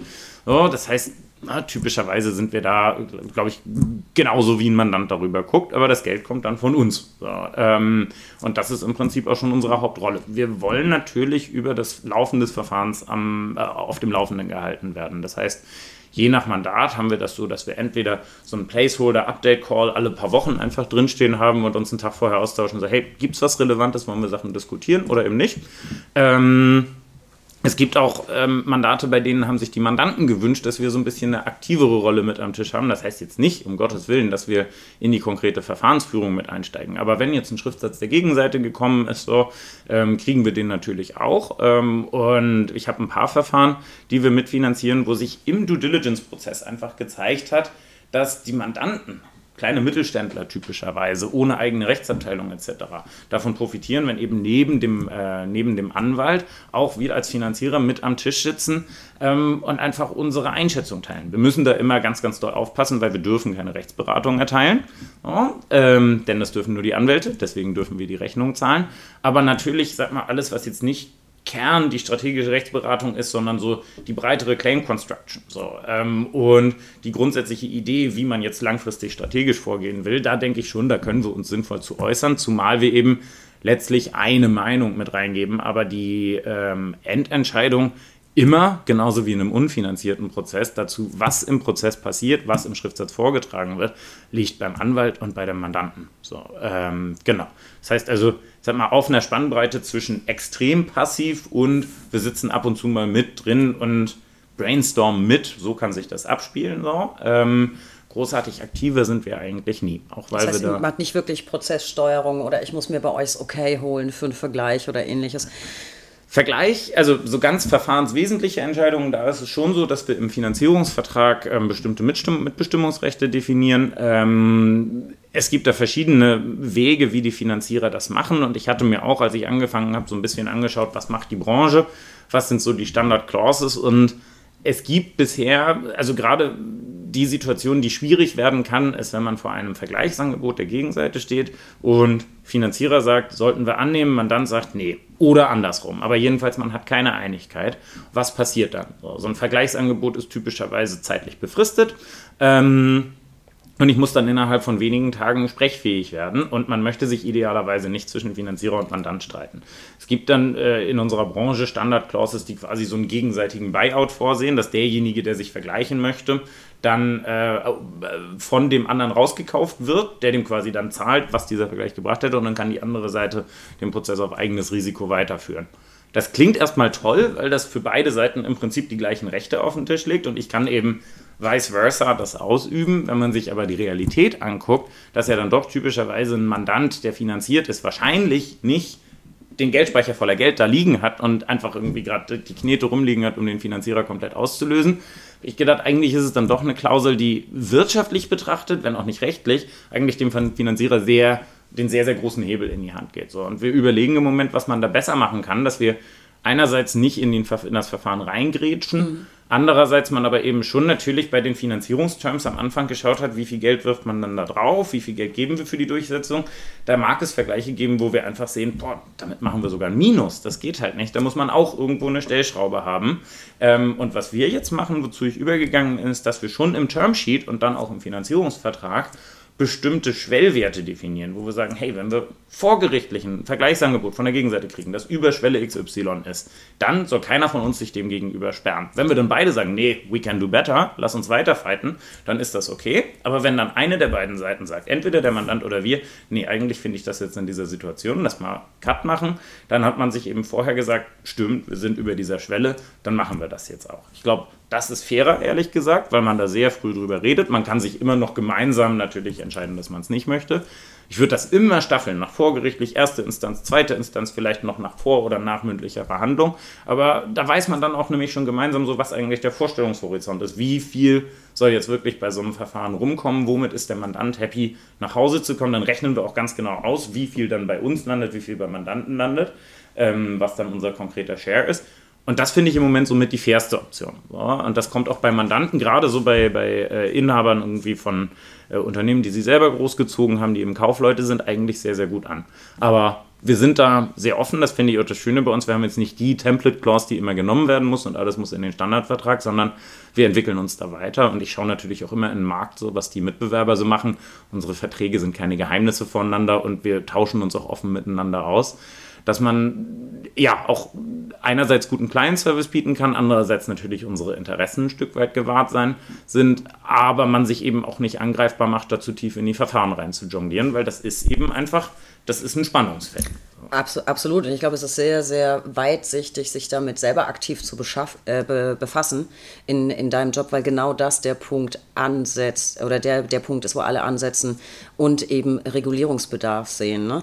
Und da hast du immer das Problem, besprichst du das nur mit dem, mit dem Anwalt und dann haben wir vielleicht berufsrechtliches Spannungsfeld oder ist der Mandant mit einbezogen? Was ist noch okay an Einflussnahme auf den Prozess? Und ich glaube, das ist genau das Thema, das eben in Brüssel gesehen wird. Und dann ja. ist es, glaube ich, sehr, sehr klug, sich einfach selbst damit schon ähm, ausgiebig zu befassen. Auf jeden Fall ein interessantes Spannungsfeld. Ich finde deinen dein ganzen Job wahnsinnig interessant, was ich aber noch spannender finde als dein Berufsleben. Und bevor wir uns völlig verquatschen über Prozessfinanzierung, müssen wir natürlich auf dein Privatleben gucken. Was ich verraten darf vielleicht, ich persönlich feiere es total, dass man bei euch zu Hause einfach nur Malte brüllen muss und hat ja. die Aufmerksamkeit aller Anwesenden. Ähm, naja, unsere Tochter hört zum Glück noch nicht auf Malte. Ähm, das nicht, aber die hat den Vorteil, die muss wahrscheinlich einfach nur rufen, Papa. Und dann kommen auch gleich zwei gerannt, wie sie euch Richtig. genau nennt. Da kommen wir gleich noch dazu. Euch beide Maltes äh, verbindet nicht nur eure Ehe, sondern wirklich eine, eine unfassbare private Erfolgsgeschichte. Die hat es bis ins Hamburger Abendblatt geschafft, denn ihr seid Hamburgs erstes Väterpaar gewesen, dem es gelungen ist, ein Baby zu adoptieren. Und ähm, ich verlinke mal den, den Abendblattartikel in den, in den Show Notes. Wie lange hat es gedauert vom, ich nehme an, ersten Formular an, ja. bis zu der Sekunde, wo ihr eure Maus in den Arm nehmen konntet zum ersten Mal? Lustigerweise ziemlich genau eine Schwangerschaft. Ähm, tatsächlich, wahr. es waren ungefähr so neun bis zehn Monate. Ähm, es ging wahnsinnig schnell bei uns. Ähm, wir äh, waren bei einem Infoabend zum Thema Adoption gewesen. Wir hatten uns mit dem Thema schon lange vorher befasst, auch bevor die Ehe für alle raus war. Ähm, da wäre halt nur Pflege gegangen.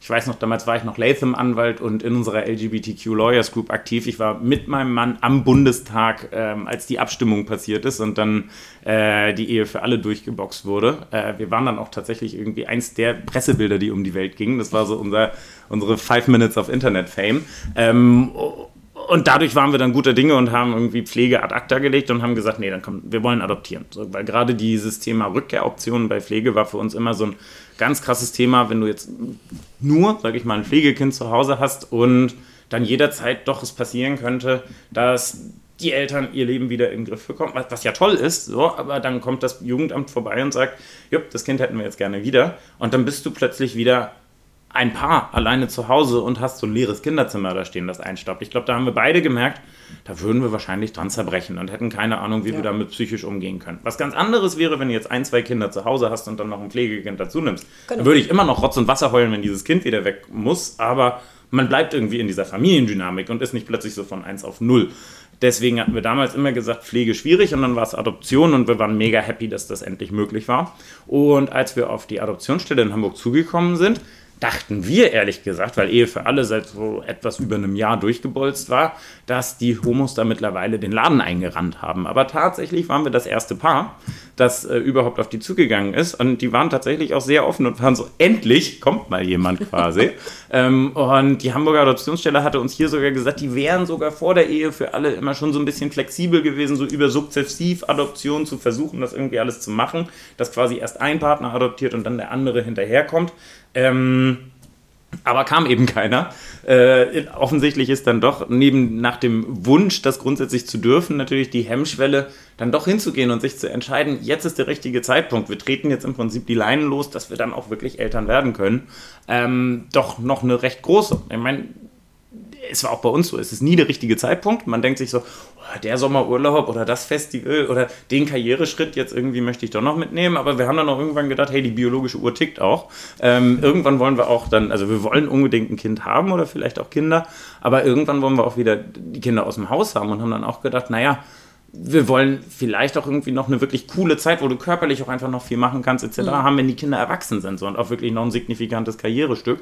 Ähm, ja, und dann haben wir es irgendwann mal hingekriegt, tatsächlich uns hinzusetzen, diese ganzen Bögen auszufüllen. Du füllst halt so einen wirklich teilweise etwas merkwürdigen Babybestellzettel aus, ähm, wo du wirklich ankreuzt, was du dir vorstellen kannst, irgendwie von Alter über Geschlecht, dann auch wirklich abstruse Fragen mit, ähm, was, was können Sie sich ethnisch vorstellen? Deutsch, ausländisch hellhäutig, ausländisch dunkelhäutig, wo wir davor saßen und dachten, von wann ist denn dieses Formular? Das wurde uns dann so ein bisschen klarer, weil natürlich ganz anders als bei uns, bei einer heterosexuellen Familie, es durchaus Eltern gibt, die einfach die Bestrebung haben, dass du erstmal gar nicht siehst, dass das nicht die leiblichen Eltern sind und man so irgendwie diese Angst vor Stigmatisierung so, ja, okay. hat natürlich, wenn du ähm, irgendwie ein Kind hast, das schon rein optisch gar nicht zu den Eltern passen kann. Ich fand die Frage trotzdem unangebracht und sollte heute in keinem Formular mehr drinstehen, ehrlich gesagt. Ähm, und es kam uns halt damals irgendwie nicht so in den Kopf, weil wir halt immer dachten, so, also wer nicht ganz dämlich ist und in Biologie immer geschlafen hat, wird schon wissen, dass wir nicht die leiblichen Eltern sind. Ähm, und Genau, dann fängt so ein Prüfprozess an. Du wirst von der Stadt wirklich massivst durchleuchtet. Das sind sehr, sehr intime, tiefgehende Gespräche, weil du dich wirklich mit deiner, also im Prinzip deiner, Lebensgeschichte, abfrühesten Kindheitserinnerungen, Verhältnis zu Eltern etc., der eigenen Beziehung, den Gründen für den Kinderwunsch, auch sag mal, äußeren Endfaktoren, unter welchen Bedingungen man sich den Kinderwunsch vorstellen kann, etc. abgeklopft wird. Also insbesondere auch so die Thematik, was für Belastungen, Vorerkrankungen, Pflegebedürftigkeiten des Kindes, die vielleicht bei Geburt schon bekannt sind, kann man sich vorstellen. Fetales Alkoholsyndrom, ähm, Trisomieerkrankungen etc. Und das sind teilweise Fragen, die natürlich wahnsinnig schwer einfach so aus der Hüfte zu beantworten sind. Das heißt, Klar. da sind schon viele Abende mit Rotwein und tiefen Gesprächen irgendwie auch an uns vorbeigegangen, die aber auch cool waren, weil man sich dann natürlich auch immer wieder intensiv damit auseinandersetzt, warum man das denn will. Und dann war es so Januar 2019, dass ähm, die Mitarbeiterin der Adoptionsstelle bei uns auf dem Sofa saß. Ich hatte noch einen Hausbesuch bei uns gemacht, davor bin ich völlig durchgedreht. Also ich habe wirklich es ist mir mittlerweile ein bisschen peinlich, aber ich habe halt echt, ich habe Schnaps in Schränken versteckt und in den Keller runtergetragen, weil ich dachte, oh Gott, wenn die dieses Spirituosenregal da sieht, die denkt ja, wir saufen den ganzen Tag irgendwie. Also habe ich das rausgeräumt und Deko reingepackt, in die Schränke gepackt und dann stand ich paranoid da und dachte, was macht die, was, was mache ich, wenn die die Schranktüren aufmacht? Wohin mein Mann sagte, diese Frau wird hier nicht durch unsere Wohnung schnüffeln. Chill mal, Malte. Aber ich war eben doch aufgeregt, wollte alles richtig machen und im Endeffekt hat die sich natürlich nur dafür interessiert, ob wir irgendwie im Dreck versinken. So. Und ansonsten haben wir im Wohnzimmer gesessen und einen Kaffee getrunken und dann hat sie uns auch gesagt, ja, also von uns das wäre jetzt alles durch, Sie sind jetzt in der Kartei, wenn Sie möchten. Und dann der endgültige Anruf, der den Kickoff gegeben hat, war 19 vor Pfingsten. Ich saß mit meinem Mann im Zug nach Berlin, habe gesehen, oh Gott, Behördennummer verpasst. 42843 in Hamburg, das ist irgendwie Behörde. Ja. Dachte, Uni ruft mich nicht an. Das ist die Adoptionsstelle. Da haben wir zurückgerufen und dann kam halt so, ja, kommen Sie doch mal am Dienstag nach Pfingsten in mein Büro. Ähm, ich möchte was mit Ihnen besprechen. Und mein Mann natürlich so, ja, geht's um Baby? Ja, ja, ich will jetzt noch gar nicht so viel am Telefon sagen. Und wir waren so, äh, haben in die Tischkante gebissen irgendwie und haben uns dann gesagt, okay, wir fahren jetzt nach Berlin. So, wir waren auf dem Weg zum Fleetwood Mac Konzert. Herzensband meiner Kindheit. Irgendwie, ich liebe die abgöttisch. Aber natürlich ging irgendwie die ganze Zeit nichts anderes durch unseren Kopf als, oh mein Gott, wir werden Eltern. Ähm, Wahrscheinlich. Und genau, vielleicht, so, hoffentlich. Wir waren dann irgendwie schon so, ey, wenn die jetzt sagt, ihr habt hier ein Kreuzchen vergessen anzukreuzen oder sowas Flippst irgendwie, dann, dann, also, dann, dann demoliere ich dieses Besprechungszimmer, so, das geht nicht. Ähm, hab das ganze Konzert lang durchgeheult im Prinzip, wegen der Musik und wegen dieser Vorstellung. Ähm, deswegen ist auch tatsächlich Fleetwood Mac unsere Elternmusik. Äh, und waren an dem Wochenende noch irgendwie auf einer großen Geburtstagsfeier, hatten uns vorher vorgenommen, okay, wir zählen jetzt niemanden davon. Drei Morgengläser später grölten alle, oh Gott, die Malten werden Eltern. So. Ähm, und es war ganz, ganz große Aufregung. Und zum Glück kamen wir dann am Dienstag auch in ihr Büro und sie erklärte uns, äh, ja, dass es tatsächlich normalerweise die Adoptionsstelle es so macht, dass sie eigentlich erst an die Eltern rantreten, wenn das Kind geboren ist und die äh, Mutter nochmal den Adoptionswunsch wiederholt hat. Einfach, damit man sich nicht vorher völlig verrückt macht so und dann und vielleicht dann doch die Mutter nicht. dann sagt so, was ja auch eigentlich das Schönste ist, was passieren kann, hey, nee, oh, den Wurm möchte ich eigentlich doch behalten, aber es ist dann blöd, wenn ich dann halt schon Adoptiveltern quasi mit Wickeltasche gepackt im Krankenhaus stehen habe. Hier bei unserer Situation war sich die Mitarbeiterin aber so sicher aufgrund der Vorgespräche mit der Mutter, dass sie gesagt hat, nee, ich kann euch jetzt hier richtig viel Vorlauf geben. Das heißt, wir hatten fast 48 Stunden Zeit, um uns darauf vorzubereiten, dass wir Eltern werden. Äh, Dienstagnachmittag haben wir die Info also final dann bekommen bei ihrem Büro, dass die kleine Maus am Donnerstagmorgen geboren wird. Und am Donnerstagnachmittag, als sie so sechs Stunden alt war, haben wir sie das erste Mal getroffen und seitdem sind wir an ihrer Seite. Das ging dann alles doch gewaltig schnell. In diesen 48 Stunden dazwischen haben wir einmal die komplette Babyabteilung von Butni leer geräumt. So. Für alle, die es nicht kennen, das ist Rossmann ähm, DM. und DM. Äh, und haben Amazon Prime zum Glühen gebracht. Zum Glück waren zu der Zeit tatsächlich diverse unserer Freunde schwanger bis hochschwanger, die wir alle auf den letzten Metern überholt waren, ähm, wo wir so ein bisschen auf die Schwarmintelligenz zugreifen konnten. Also, was für ein Kinder, äh, äh, Kinderwagen habt ihr gekauft? Was für ein Autositz? Was für ein Babybett etc. Und dürfen wir das auch kaufen? Ist das okay? Weil wir haben keine Zeit, wir müssen einen Namen überlegen. So. Wir wussten auch noch nicht, ob es ein Junge oder Mädchen wird. Das heißt, wir haben dann irgendwie Namen gescreent und haben uns gegenseitig immer Kram vorgelesen. Immer wenn einer gesagt hat, ja, klingt nett, haben wir so Listen gemacht und uns die dann immer wieder vorgelesen und alles runtergestrichen, was uns nicht gefiel. Es war heftig. Und währenddessen natürlich auch noch gleichzeitig so ein bisschen Mandat übergeben irgendwie und schauen, dass alle meine Arbeitsstränge irgendwie vernünftig verpackt werden. Das, äh, das war intensiv, aber auch eine gute Vorbereitung darauf, wie Eltern dann so im Live-Sein ist, ehrlich gesagt. 48 Stunden. Ja, knapp. Ich finde das unfassbar. Ich weiß gar nicht, wie mir es da gehen würde. Tausend Gedanken. Du brauchst ja eigentlich, weiß jeder, mindestens ein halbes Jahr, um endlich raus zu recherchieren, welcher Kinderwagen der richtige ist. Das kannst du, das kannst du, du kannst ja nicht einfach losgehen, einen kaufen. Ja. Äh, gibt hier in, in, ich weiß, den gibt es gar nicht mehr. Es gab so einen riesen Babyfachmarkt mhm. äh, in Wandsbek, da beim Carré ums Eck. Äh, weil ich habe ja lange in Hamburg gelebt und ja. ich war einmal da, um was für Freunde, für eine Geburt zu kaufen. Ich bin völlig überfordert gewesen, weil ja. es gibt ja jedes Produkt in 200 Ausführungen. Ja. Das kannst du ja nicht einfach spontan entscheiden. Da musst du mal recherchieren. Klar. Vielleicht auch mal bei Stiftung Warentest. Oder Und wenn so. du zu irgendwas greifst, das nicht das teuerste ist, hast du sofort einen Verkäufer neben dir, der sagt, ja, klar, kann man schon machen, wenn sie ihrem Kind sie das wirklich ihr, antun sie wollen. Genau. Kind wahrscheinlich. Hat jetzt keine sieben Airbags, so, ähm, aber ja, irgendwo muss man ja sparen, dann halt am Kind. Ja, das ist ja ein Riesenmarkt. Ich glaube, da war es tatsächlich einfach extrem förderlich, dass wir so nur so wenig Zeit hatten, weil wir einfach gedacht haben, bam, bam, bam, bam, das muss jetzt fertig und es waren keine Lebensgefahren, glaube ich, dabei. Hat alles gut funktioniert. Ja, ich glaube, bis, bis das Haus kindersicher ist, sie läuft ja nicht von Anfang an oder kriegt. Eben. Da hast du ja noch ein bisschen. Glaub auch. Hast du ein bisschen Puffer. Auf jeden Fall stelle ich es mir unfassbar, ja, unfassbar vor, diese, diese Zeit. Wir können jetzt mitrechnen. Du hast gesagt, äh, 2019, ich habe es vorhin auch schon, also plus minus vier. Genau. Äh, die Kleine ist vor einem Monat gerade vier geworden. Oder ja. vor einem Monat gerade alle, die ähm, sich für eure zauberhafte kleine Familie interessieren, den verlinke ich mal den Instagram-Account von Malte1. Ähm, dem folge ich nämlich schon ganz, ganz lang, dir natürlich auch. Äh, aber er postet wirklich so zauberhaft. Ich bin ein Riesenfan. Und ich muss unbedingt noch wissen, woher habt ihr diesen Einhorn-Pailletten-Rucksack? Den haben wir von einer Freundin geschenkt bekommen. Wir sind in unserem Freundeskreis bekannt als die Könige von Schnickschnack. Ähm, auch bevor wir Eltern geworden sind, hatten wir immer unglaublich viel bunten Quatsch, Paillettenquatsch, so Festivalausrüstung und alberner Mist. Wir machen seit ein paar Jahren hobbymäßig Drag, haben dadurch natürlich auch eine absurde Menge an Kostümen und sowas zu Hause. Und immer wenn Leute irgendwas finden, wo sie denken, boah, das ist too much dann bringen sie uns das mit. So, und dadurch wird dieser Fundus natürlich immer größer. Äh, und unsere Tochter hat zwar einerseits ihren ganzen eigenen Kram, was sie aber am meisten liebt, ist in unsere großen Festivalkisten zu springen ähm, und sich irgendwelchen Quatsch, die Papa und Papi sich irgendwann mal gekauft haben, anzuziehen und damit rumzulaufen. So. Ach guck, jetzt hast du mir eine Frage schon beantwortet. Du hast gesagt Papa und Papi. Ja. Das heißt, sie macht sich das nicht zunutze und schreit einfach Papa und alle kommen, Doch. sondern sie differenziert? Oder? Das ist im Moment ein sehr komplexes System und man braucht eigentlich eine Auslegungshilfe dafür. Das Kind wird Juristin. Ähm, Vermutlich. Papa ist Funktionsbezeichnung. Ah.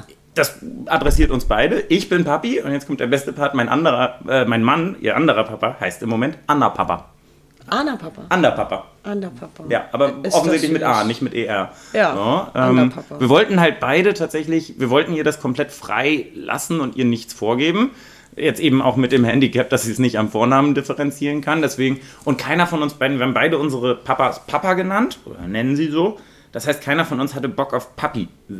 Irgendwie, weiß ich auch nicht warum. Für mich war irgendwie Papa immer das coolere Papa-Wort als Papi. Das heißt, keiner hat uns, es ging uns beiden so, das heißt, keiner hat sich drum gedrängt. Und dann haben wir gedacht, dann entscheidet sie. Und seitdem sie zu mir Papi sagt, finde ich das schönste Wort der Welt. Äh, und mein Mann ist auch mit Anna Papa total happy. Anna Papa und. Anna Papa implement, impliziert jetzt vielleicht vom Begriff her irgendwie, dass das Nummer zwei wäre, ist aber überhaupt nicht so. Das changiert regelmäßig und ehrlich gesagt, dadurch, dass ich schon ein bisschen mehr arbeite als mein Mann und Kinder, dann doch auch sehr viel einfach die konkrete miteinander verbrachte Zeit spiegeln. Ist schon so, dass ich häufiger mal Nummer zwei bin, ähm, aber das wechselt dann eben auch ganz schnell wieder. Und ich glaube, also unser Anspruch ist schon einfach, dass wir beide gemeinsam sehr, sehr, sehr viel Zeit mit der Erziehung verbringen und unserer Tochter sehr viel Zeit geben können. Das kriegen wir, glaube ich, sehr gut hin. Ähm, ich habe mit Deminor damals, als ich auch gewechselt habe von Latham, ähm, den wahnsinnig, wie ich finde, coolen und wirklich vertrauensvorschussgebenden Deal gemacht, dass ich zwar Vollzeit arbeite, aber von 16 bis 20 Uhr grundsätzlich Familienzeit habe. Ich weiß natürlich, ich bin Dienstleister, ich bin Dienstleister mit, mit Leidenschaft. Das heißt, wenn für einen Call drei verschiedene Parteien zusammenkommen und der kann nur zu dieser Zeit stattfinden, dann nehme ich den natürlich mit an. Vielleicht stehe ich aber in der Ecke auf dem Spielplatz. Und das ist mehr diese interne Erwartungshaltung, dass ich in der Zeit halt grundsätzlich nicht am Rechner sitze. Ich habe von Anfang an gesagt, Leute, ich schaffe das trotzdem in der Zeit einen Vollzeitjob zu machen und ich setze mich dann halt abends hin, setze meinen Mann vor Netflix, vor irgendwelche Actionserien, die mich eh nicht die Bohne interessieren und baller dann halt noch ein bisschen Tagesgeschäft durch. Und dafür bin ich jeden Tag so dankbar, weil uns das eben dieses Familienzeit-Window am Nachmittag gibt, wo mein Mann die Kleine meistens aus der Kita abholt, ähm, ich noch so 20 Minuten am Rechner sitze, dann irgendwann Schluss mache. Wenn du ihn fragst, geht es auch manchmal im Moment ein bisschen länger. Ähm, aber immerhin ist da grundsätzlich dieses gesetzte Fenster, dass wir einfach jetzt gerade auch im Sommer so viel Zeit auf dem Spielplatz, bei coolen Veranstaltungen etc. miteinander verbringen können.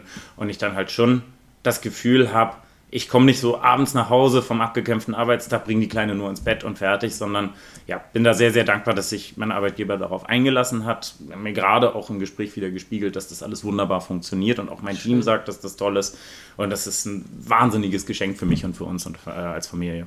Also sind beide Arbeitgeber zufrieden? Ja, Weil die Maus heißt ja auch bei euch die kleine Chefin. Also Ja. man muss ja zusehen, dass alle Arbeitgeber zufrieden sind. ne? Absolut. Die, wir kriegen da Mixed Reviews, würde ich sagen. ähm, und die kleine Chefin ist die strengste Chefin von allen. Ähm, sie, sie ist ein wahnsinnig willensstarkes und, und meinungsstarkes Kind. Ich glaube, Kinder spiegeln ja dann auch einfach, was sie vorgelebt kriegen. Und wir diskutieren halt viel zu Hause. Wir haben zu allem eine Meinung.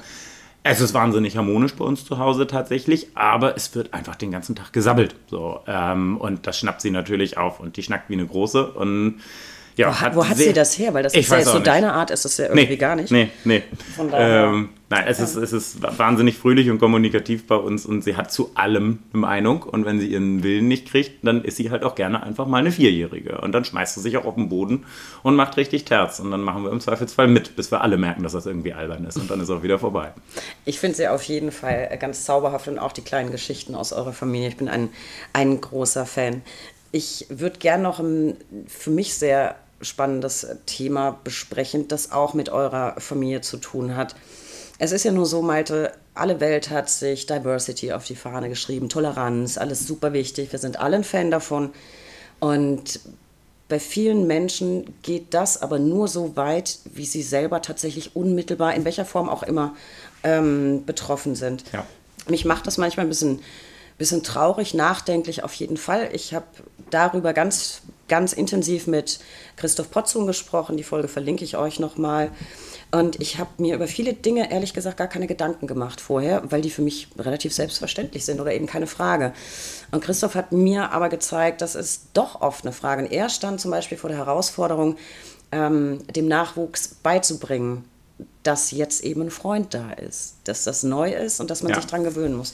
Da hat natürlich die kleine Chefin die, die komfortable Situation, die wächst ganz selbstverständlich damit auf, so wie es sein sollte.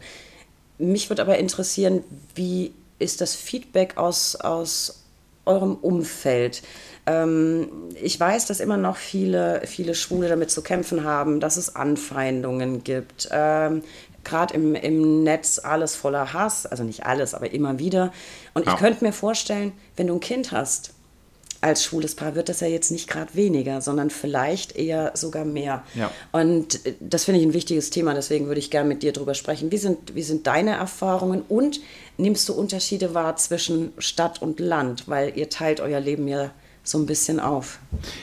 Ich, das ist unglaublich vieldimensional und ich versuche mal so kurz wie möglich zu fassen. Ähm, ich glaube, erstmal wir selber als Insel, meine Familie und ich, wir haben wahnsinniges Glück. In diesem ganzen Bewerberprozess als äh, Adoptiveltern, aber auch seitdem die Kleine auf der Welt ist, haben wir jetzt im Umgang mit Behörden etc., auch Reisen, die wir gemacht haben.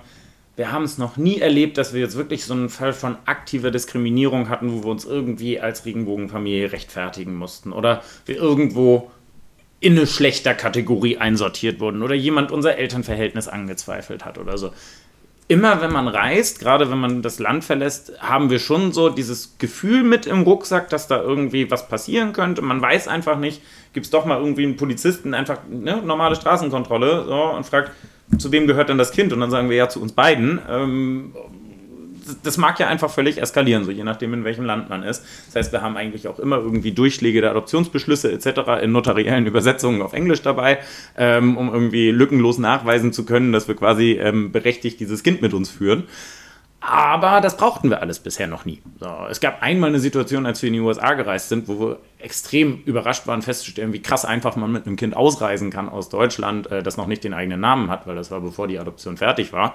Da wurden wir nur beim Umsteigen in London einmal von so einer Airline-Mitarbeiterin, die aber eher fürs Gepäckumladen irgendwie zuständig war, so am Service Desk, so ein bisschen ausgequetscht, wie das denn kommt, weil damals eben ihr Nachname noch nicht unserer war. Ähm, Oh, aber ansonsten, auch wie gesagt, Ausreise aus Deutschland mega easy. Ähm, und das heißt, auf dieser ganzen Ebene und auch in unserem privaten haben wir selber bisher eigentlich fast nur positive Erfahrungen gemacht. Man, ich sehe manchmal, gerade wenn ich mich in Gegenden bewege, wo jetzt nicht unbedingt unsere linksgrün versiffte liberale Bubble unterwegs ist, wir wohnen jetzt hier in Hamburg auf der Schanze und in Eimsbüttel, also Ecke Schanze, Eimsbüttel, da findet das überhaupt niemand merkwürdig. So. Äh, wir sind zwar in unserer Kita das einzige homosexuelle Paar, so, aber es gibt bunte verschiedene Patchwork-Familienkonstellationen und auf jedem Spielplatz trifft man irgendwie auch lesbische und schwule Elternpaare, so Alleinerziehende etc. So. Und die Kinder im Kindergarten zum Beispiel finden es viel verrückter, dass es Zwillinge gibt. So, äh, dass zwei in einem Bauch gleichzeitig gewohnt haben, finde ich völlig bekloppt. Dass äh, unsere Tochter zwei Papas hat, irgendwie, das, das ist unproblematisch. So, ähm, finden die halt spannend. So, dann erklärt man, es gab da mal eine Bauchmama, so, die konnte sich aber nicht kümmern und dann ist gut. So, also die Frage kam schon ein, zweimal. Also, in welchem von euren Bäuchen habe ich denn gewohnt? So, hat uns die Leute neulich gefragt. Dann haben wir gedacht, oh, jetzt fangen wir mal an. So, ähm, aber jetzt schweife ich ab. Ähm, genau, das heißt, wir haben eigentlich das Riesenglück, selber am eigenen Leib wirklich Diskriminierung wirklich ganz minimal bis gar nicht bisher erfahren zu haben weil wir aber eben auch, glaube ich, schon selektiv gucken, wo wir uns hinbewegen und wie wir uns bewegen. Ähm, du hast es angesprochen, ähm, wir haben unser Zuhause hier in Hamburg, haben aber auch, und das war auch wieder so ein Ding, wo einfach alles zum richtigen Moment zusammengefallen ist. Wir haben Anfang 2019 äh, uns ein kleines Ferienhaus in Heiligenhafen an der Ostsee gekauft. Und Übergabe war tatsächlich, als die Kleine zwei Tage alt war, was überhaupt nicht so geplant war natürlich, konnten wir ja gar nicht planen. Ähm, aber das heißt, dieses Dreivierteljahr Elternzeit, dass wir zu Hause waren, haben wir im Prinzip dieses komplette Haus renoviert und haben eigentlich komplett an der Ostsee gewohnt. Und auch seitdem, weil auch meine Schwiegereltern sind, ist das schon fast mehr unser erstes Zuhause. Also wir sind ganz, ganz häufig im Prinzip von Freitag bis Montag da und auch gerne mal ganze Wochen. Ähm, und sind da auch ins Dorf richtig integriert. So, und da merkt man schon, das Kaff hat irgendwie einen Altersdurchschnitt von 65. Meine Schwiegereltern haben den runtergezogen, als sie zur Rente darüber gezogen sind. Ähm, da ist es schon ab und zu mal so, dass die älteren Mitbe mit, äh, ja, Menschen, die da leben, uns ein bisschen komisch angeguckt haben am Anfang. Mittlerweile kennen uns da aber alle. Wir sind bekannt wie ein bunter Hund. So. Wir sind auch das Haus, was einmal im Jahr, wenn es Beach Pride gibt, einfach komplett in Regenbogenfahnen irgendwie untergeht. So. Und natürlich gerade auch in den Lockdowns, es gab halt keine andere Familie, bestehend aus zwei Papas und einer kleinen verrückten Tante irgendwie, die da rumläuft. Ähm, und die merkwürdigen Blicke haben völlig abgenommen, sondern es passieren eher so süße Sachen, wie dass uns eine Oma mit dem Rollator entgegenkommt, die Arme entgegenstreckt nach oben und sagt, da kommt ja meine kleine Familie. So, da, da habe ich angefangen zu heulen, weil das so Klar. süß war. Ähm, genau. Was ich aber schon sehe, das betrifft uns nicht selbst unmittelbar, aber dann doch, weil das Internet eben auch ein Raum ist, in dem wir uns alle bewegen, ist, dass die ganze Netzkommunikation immer verroter wird. Na, als damals dieser Abendblattartikel über uns rauskam, mhm. der war ja auch mit einem verknüpft mit dem Abendblatt Familien-Podcast, äh, war auf Instagram die Kommentarspalte noch einigermaßen okay. Auf Facebook, wo ich seit Jahren nicht mehr bin, haben uns dann aber Freunde zugerufen, so, tut euch das nicht an. Weil halt unglaublich viele kotzende Smileys, Bibelzitate, dass man uns eigentlich verbrennen sollte, dass das Sünde gegenüber den Kindern ist und was irgendwie diesen selbstverliebten, übergentrifizierten Großstadttunden einfällt, irgendwie sich ihren Kinderwunsch auf dem Rücken eines armen, unschuldigen Wesens zu erfüllen, so. Solche Sachen tun dann schon weh und beißen, das kann ich nicht anders sagen. Ich weiß halt, dass das völliger Schwachsinn von Hatern ist, aber es sind trotzdem einfach Sachen, die gehen natürlich ins Mark. So, und das kann ich nicht komplett abstreifen. Und das sind so Punkte, die mich dann immer wieder darin bekräftigen, dass es, glaube ich, genau richtig und wichtig ist, dass mein Mann und ich so transparent und offen mit unserer ja. Familie sind. So, wir haben halt immer die, die, die Maßgabe gesetzt, wir zeigen ihr Gesicht nicht und wir sagen ihren Namen nicht in der Öffentlichkeit, weil das sind ihre Persönlichkeitsrechte, das muss sie ja. selber irgendwann entscheiden. Aber wir zeigen und geben in die Öffentlichkeit die Message, wir sind eine stinknormale Familie. Also nein, auch nicht stinknormal, wir sind rappelbekloppt teilweise so, aber genauso wie das jede Familie auf ihre Art und Weise ist. Und wir haben genau die gleichen Struggles, die sich jede Familie stellt. Und andere, also natürlich sind Themen bei uns anders, so, weil keiner von uns die Kleine jemals ähm, in sich getragen hat. So. Es ist eher sogar so, dass wir eigentlich einen gleichartigeren Zugang zum Kind haben und teilweise über Konkurrenzfragen zueinander noch viel unmittelbarer vergleichbar sind irgendwie, weil eben keiner von uns diese natürliche Rolle auf irgendeine andere Art und Weise einnimmt, aber alles, was unseren Alltag prägt, was unsere kleinen familiären Konflikte prägt, was das Großwerden und das Elternsein lernen und das Menschsein lernen von der Kleinen angeht, sind wir wahnsinnig stinknormal. Und das ist die Message, die wir rüberbringen wollen, weil ich immer denke, wenn man es irgendwie schafft, über so Zeitungsinterviews, die wir geben, Podcasts, die wir machen, auch nur irgendjemanden zu erreichen, der dann einfach versteht, hey, so freaky ist das gar nicht und so dem Kindeswohl abträglich, wie ich dachte, ist es vielleicht auch nicht so, ähm, finde ich, ist dann schon was geholfen. Und wir sehen uns dann natürlich auch, ich war auch bei Latham ja doch immer sehr, sehr stark eben für Diversity-Rechte, gerade im Berufsalltag unterwegs, bin im Völklinger Kreis, was so der Bundesverband schwuler Führungskräfte ist.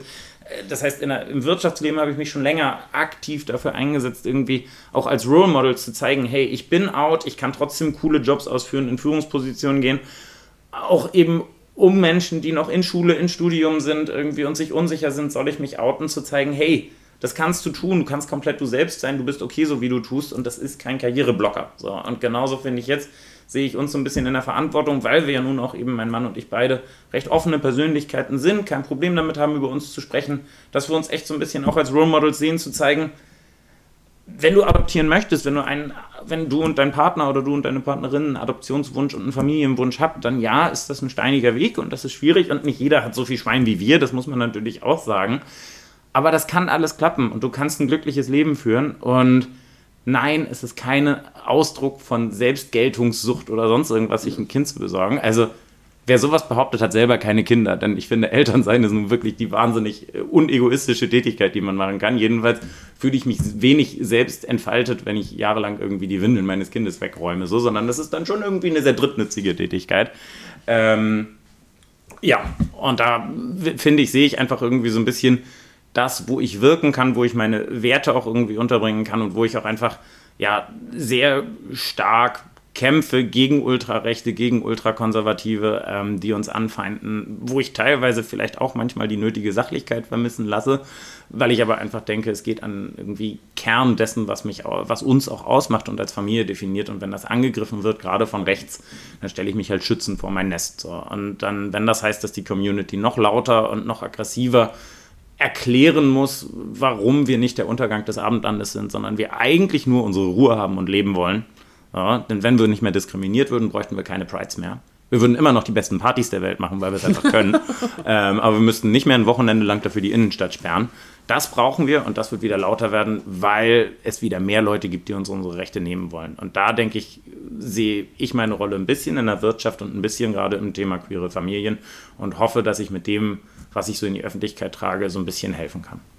Ich glaube, das tust du und ich halte dich auch für ein Role Model und deswegen sitzt Danke. du ja hier und ich, ich wollte unbedingt drüber sprechen, eben weil ich eure Familie so zauberhaft finde und ich finde, ihr Maltes schafft es ganz hervorragend, aus dieser Familie zu berichten, ohne das Kind so in den Vordergrund zu stellen. Man sieht sie immer, aber man weiß nicht genau, wer sie ist. Ich, wie gesagt, ich verfolge das immer mit ähm, ja, sehr viel Schmunzeln. Das ist alles ganz, ganz zauberhaft und ich finde es total wichtig, genau über dieses Thema immer wieder zu sprechen, weil mich hat es völlig überrascht, dass das heute wirklich immer noch ein Thema ist. Und auch das, wovon du gerade berichtet hast, was da drunter kommentiert wird ich verfolge Kommentarspalten auf Social Media sowieso nicht besonders gerne, weil das ja immer klug. Hinz und Kunz ähm, gerne im, unter dem Deckmantel der Anonymität mal so richtig auf den Tisch haut. Mich regt das immer nur auf. Und ich habe eben mit Christoph auch schon, der ist übrigens auch beim Völklinger äh, Kreis dabei, Mhm. äh, drüber gesprochen, dass ich es nicht wusste, wie viel ähm, Unmut, Hass, Vorurteile einem zum Teil immer noch entgegenschlagen. und ich weiß auch nicht, ich hatte auch das Gefühl, dass das wieder ein bisschen zugenommen hat. Und ich glaube, da hilft nur eins, immer drüber sprechen, Ja. Sicht, für Sichtbarkeit sorgen. Und ähm, deswegen finde ich das nicht nur mutig, sondern auch wichtig, wie ihr damit umgeht. Und ich glaube, dass ihr für ganz viele ein Vorbild seid. Und dazu kommt ja, dass, du hast vorhin gesagt, man kann sich outen, man soll sich outen. Es, es, ist, es ist wichtig für Sichtbarkeit. Und ihr tut das ja, nehme ich mal an, immer wieder. Weil Ja. die kleine Chefin durchläuft ja fortlaufend neue Umfelder. Es ist ja von der Kita, Grundschule und so weiter. Ähm, es ist ja nicht so, dass ihr euer, euer Umfeld einmal aufgeklärt habt, sondern die Umfelder wechseln ja, die Kontaktpersonen wechseln. Das heißt, ich könnte mir vorstellen, ihr habt ja fortlaufend immer wieder neu ein Coming Out. Wie macht ihr das dann? Seid ihr inzwischen einfach so unterwegs, dass ihr sagt, naja, man sieht das ja, äh, es sind zwei Papis da bei irgendeinem Schulfest oder beim Kita-Fest. Ähm, wir gucken jetzt erstmal, ob jemand fragt. Wenn ja, erklären wir es. Oder ist es für euch jedes Mal wieder ein bewusster Akt, eben um besonders transparent, sichtbar ähm, auf eure Regenbogenfamilie aufmerksam zu machen? Das ist ja was im Prinzip, das verstehen cis-hetero-Menschen immer erst, wenn man ihnen das wirklich im Detail erklärt, weil das ist im Prinzip ein Thema, das hat jede einzelne queere Person. Du hast nicht ein einziges Mal ein Coming-out, sondern du hast in jedem neuen sozialen Setting immer wieder dein Coming-out. Gerade eben, wenn man es dir nicht komplett an der Nase ansieht. Ne? Ähm, also insbesondere Menschen jetzt mit, mit Einschränkungen oder sowas haben ja genauso mit, ähm, mit Diskriminierung zu kämpfen. Den siehst du das aber teilweise an. Wir sind jetzt eben auch tatsächlich dadurch, dass wir eben zwei Männer mit einem Kind sind, ähm, in der Gattung quasi fast, dass man uns schon phänotypisch ansieht, dass da jetzt irgendwie was nicht die normale Standardfamilienkonstellation ist. Ähm, aber da gibt es natürlich auch dann intensivste Mutmaßungen, was das denn sein könnte. Also als wir nach Heiligenhafen gezogen sind eben und da angefangen haben, unser Haus umzubauen, äh, die Hälfte der äh, Handwerker dachte, wir wären irgendwie Brüder, Cousins oder sowas. Warum wir da jetzt dann alleine mit so einem Baby rumhängen, konnte sich auch keiner von denen erklären. Aber dass wir jetzt verheiratet sind und ein Kind miteinander haben, das war jetzt nicht so die allererste Option, die in den Kopf gekommen ist. Ähm, in der Tat ist es so, dass, also auch gerade ich, jetzt wenn ich im geschäftlichen Kontext unterwegs bin, es ist immer ein Moment, den man schon bewusst platziert, wo ich das erste Mal irgendwie einfach in einem Halbsatz mit was von meinem Mann, meiner Tochter oder sowas erwähne. Ähm, wo auch vorher so ein kleines bisschen Anspannung meistens ist. Und ich mache das nie so, dass ich irgendwie einmal sage, so jetzt einmal hier Überschrift, übrigens bin schwuler Mann, bin verheiratet, habe eine Tochter so. Weil mein Gegenüber sitzt ja auch nicht da und sagt, äh, ich bin hetero, ähm, habe äh, eine Frau, zwei Kinder und ein Boot irgendwie, finde ich völlig dämlich. Aber in dem Moment, wo sich irgendwie eine Geschäftsbeziehung mit jemandem verintensiviert und man eben auch in diesen Business Smalltalk reinkommt, kommt irgendwann so dieser Moment, wo man ja auch so ein bisschen was über sein Privates erzählt. Ja, meistens nicht ins allertiefste Detail, aber das ist dann schon immer noch so, jedenfalls ein bewusster Prozess, wo ich mir einmal bewusst bin, ah, jetzt droppst du gerade die Queerbombe zum ersten Mal quasi. ähm, dass man irgendwie einmal so im Nebensatz irgendwie gesagt so, ja, mein Mann und ich waren mit unserer Tochter am Wochenende irgendwie blablablub, irgendwie sowas, ne? Ähm, und das ist dann auch schon immer eine Sekunde, in der ich ganz genau die Körpersprache des Gegenüber lese. So, und darauf achte, verdrehen sich da die Augen, ähm, sehe ich eine Abwehrreaktion irgendwie, verhält die Person sich neutral, merkt die Person, dass ich sie gerade komplett auf ihre Reaktion abchecke. Ähm, einfach um zu schauen, ja, wie ist die Reaktion? Bin ich hier weiter äh, safe? Habe ich da gerade irgendwie eine, eine, eine Antipathie irgendwie vor mir? Und das ist immer ein bisschen Stress, auf jeden Fall. So, ich glaube, in Kindergarten, Schule, wie gesagt, in unserem Kindergarten, meine, da stauen sich morgens die Lastenräder vor der Tür und nicht die SUVs. Insofern, ähm, das ist halt ein ganz anderes Klientel. Da, da haben wir solche Themen nicht. Ich kann mir sehr gut vorstellen, irgendwann in der Schule, wo es dann auch bunter durchmischt sein wird, gut finde, ehrlich gesagt, ähm, wird es mit Sicherheit mal die Situation geben, dass Eltern damit nicht cool sind, dass auch irgendwie andere Kinder sie hänseln. Ähm, nee, du hast zwei Papas, so, wo ich aber auch also mit dem Thema haben Malte und ich uns viel befasst, aber wir sind auch zu dem Schluss gekommen, hey, wir sind beide irgendwie mal geärgert worden als Kinder, ich mehr als er wenn Kinder andere Kinder ärgern wollen, dann finden sie was. Dann ist es deine Nase, sind es deine Sommersprossen, hast die falschen Schuhe an. So. Die Brille. Und, ja, genau. Hast die Brille. Unsere Tochter hat eben die zwei Papas. Vor allen Risiken, da kann man sie nicht abschirmen. Das Beste, was wir da machen können, ist ein selbstbewusstes Mädchen zu erziehen, das sich gut zu wehren weiß, wenn sie geärgert wird. So. Und ich glaube, das ist, da sind wir gut unterwegs. Ich finde, das wirkt auf jeden, auf jeden Fall so. Und ich fand es ganz spannend, dass du das eben gesagt hast, dass viele sich überhaupt keine Gedanken drüber machen, in welchen Konstellationen, in welchen Situationen ihr immer wieder damit konfrontiert seid. Und das kann ich bestätigen. Das ging mir, bevor ich mit, mit ganz lieben Kollegen über dieses Thema intensiv diskutiert habe, genauso. Ich habe genau das nicht verstanden, was du eben gesagt hast. Warum muss das immer wieder erklärt werden? Und genau das war mein Argument. Ich sage ja auch nicht, ich bin jetzt mit Mann verheiratet oder ich bin, also ich, ich erkläre das einfach nicht, weil ich es nicht relevant finde. Sondern ich glaube, das wäre ein Wunsch, den ich habe, dass genau das irgendwann für alle der Fall ist. Ja. Es ist nicht relevant. Wir haben so bunte, krude Familienstrukturen bei uns. Wenn ich Patchwork-Familien, zwei Frauen, zwei Männer. Es ist eigentlich völlig irrelevant. Total. Du, in unserem Berliner Freundeskreis äh, haben wir vor zwei Jahren gesagt bekommen, ihr seid jetzt übrigens langweilig, weil ihr seid ja nur zwei Elternteile und nur ein Kind dazu. Es ist ja gar keine wilde WG aus drei verschiedenen Elternpaaren etc. So, dann sagst du, ja, das ist es, das ist doch meine Message. Wir sind wahnsinnig boring. So. Ähm, und jeder soll einfach machen, was er möchte, solange er das Kindeswohl im Blick hat. Und was ich aber eben im Moment doch wieder sehe, auch gerade so diese Themen auf Social Media, ich finde schon, das nimmt zu.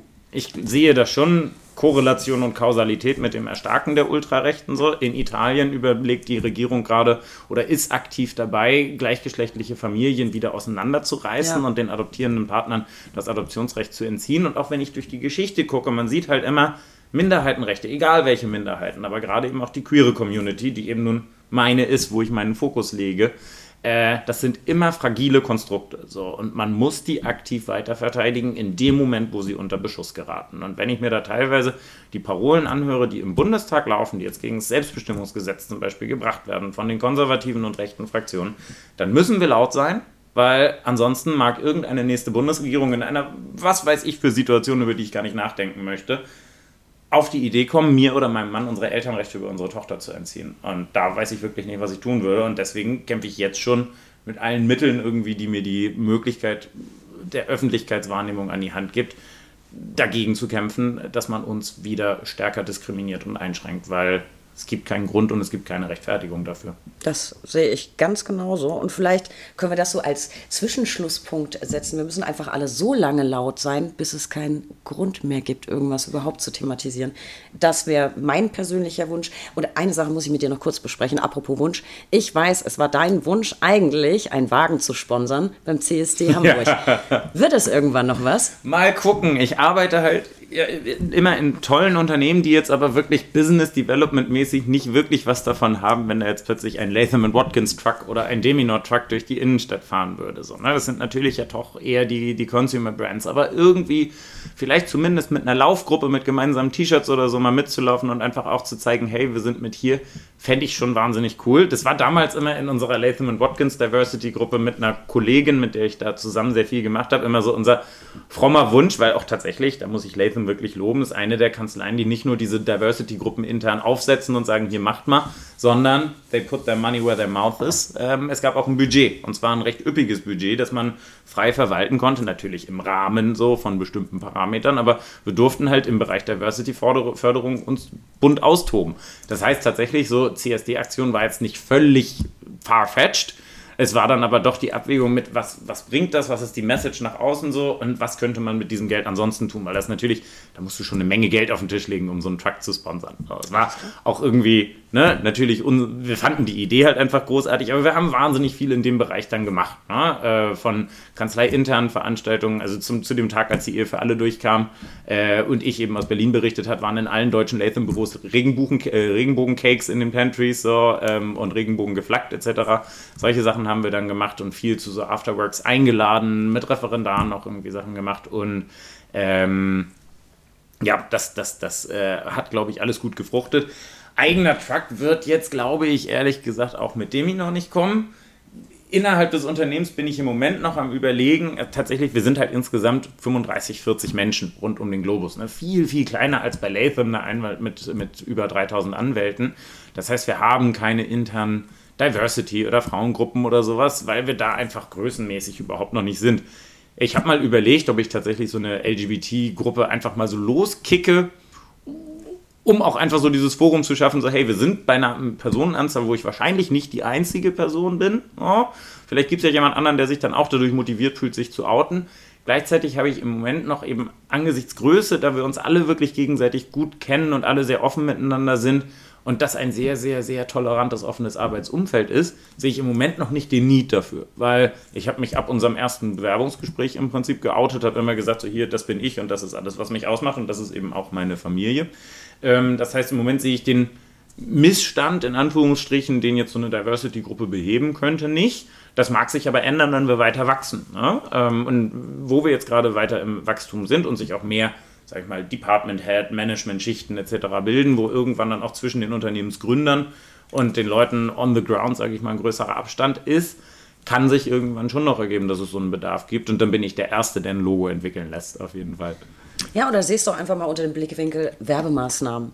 Also ich meine, CSD, da laufen ja bestimmt viele Mitarbeiter von mittelständischen Unternehmen, die vielleicht Entscheidungen treffen müssen, ob sie einen Prozessfinanzierer engagieren. Und wenn ihr dann sehr präsent seid mit einem Wagen auf dem CSD, ist das ja eigentlich Werbeetat. Ich nehme dich mit zu dem Pitch bei meinem Marketing. Ne? Und nicht Diversity-Budget. Ähm, Von daher, ähm, das war dein Wunsch. Ich habe auch noch einen zum Ende hin. Ich möchte gerne noch über meine persönliche Lieblingskategorie sprechen, die drei Ls. Der Buchstabe L kann für so vieles stehen. Lieblings-CSD-Veranstaltungsorte, Lieblingsoutfits, Lieblingsmusik auf dem Wagen. Für dich habe ich das folgende, lieber Malte, dein Lieblingstag. Das war der Tag, als unsere Tochter geboren wurde. Der Tag, an dem sie geboren wurde oder der Tag, an dem ihr sie bekommen habt? Das war ja der gleiche. Sie war sechs Stunden Ach stimmt, alt, sechs Stunden, hast du ja gesagt. Haben. Genau. Na gut, sechs Stunden, das, das könnte ja auch davor. Genau, nee, nee, das war der gleiche Tag, ja. Kann ich, kann das ich verstehen. war der schönste Tag meines Lebens. Punkt. Also danach kommt unser Hochzeitstag, beziehungsweise unsere drei Hochzeitstage. Äh, einmal eingetragene Lebenspartnerschaft, einmal dann äh, Ummünzen in Ehe und nach unserer Lebenspartnerschaft halt äh, die freie Trauung mit äh, einer ganz, ganz lieben Freundin von uns, die angehende Pastorin ist. Insofern, wir sind fertig mit heiraten, wir haben das jetzt ganz oft gemacht, aber und wir vergessen diesen Tag auch regelmäßig, aber das waren auch die schönsten Tage in unserem Leben. Aber ich glaube, der krasseste Tag, weil er auch den heftigsten Impact auf alles hatte und ich eine ganz andere Kategorie von Gefühlen gelernt habe, war der Tag, als die kleine Chefin auf die Welt gekommen ist. Kann ich, kann ich verstehen. Ich glaube, da kommt nichts, da kommt nichts ran. Dein Lieblingsort, du bist ja sehr viel unterwegs. Mm, ich bin unglaublich gerne unterwegs, ähm, aber ich glaube tatsächlich, mein Lieblingsort ist mittlerweile unsere kleine Höhle in Heiligenhafen geworden. Die haben wir so sehr nach unseren eigenen Vorstellungen uns so gebaut und genauso merkwürdig und ein bisschen schrullig und verhutzelt, wie wir auch sind, ist auch diese Hütte. Das ist ein Haus von 1890. Da haben vorher zwei knapp 80-Jährige drin gewohnt, die das so zu ihrer Rentner-Trollhöhle gemacht haben. Und wir haben irgendwie was anderes draus gemacht und haben es ganz toll umgebaut. Aber ich weiß an jeder einzelnen Ecke, was mein Mann und ich da irgendwie reingesteckt und gebastelt haben. Gleichzeitig gibt es Stellen, wo die Hand unserer Tochter in Beton gedrückt ist. Ähm, alles ist wahnsinnig bunt, überall gibt es irgendwelche absurden Details. Ähm, und wir haben eigentlich jedes Wochenende liebe Freunde da oben, sitzen abends auf der Dachterrasse und äh, lassen es uns gut gehen. Und ja, ich lade dich mal ein. Ähm, ich habe eben nur Dachterrasse gehört und gleich. Das ist mein äh, Lieblingsort auf der ganzen Welt, wenn meine Familie mit da ist, auf jeden Fall.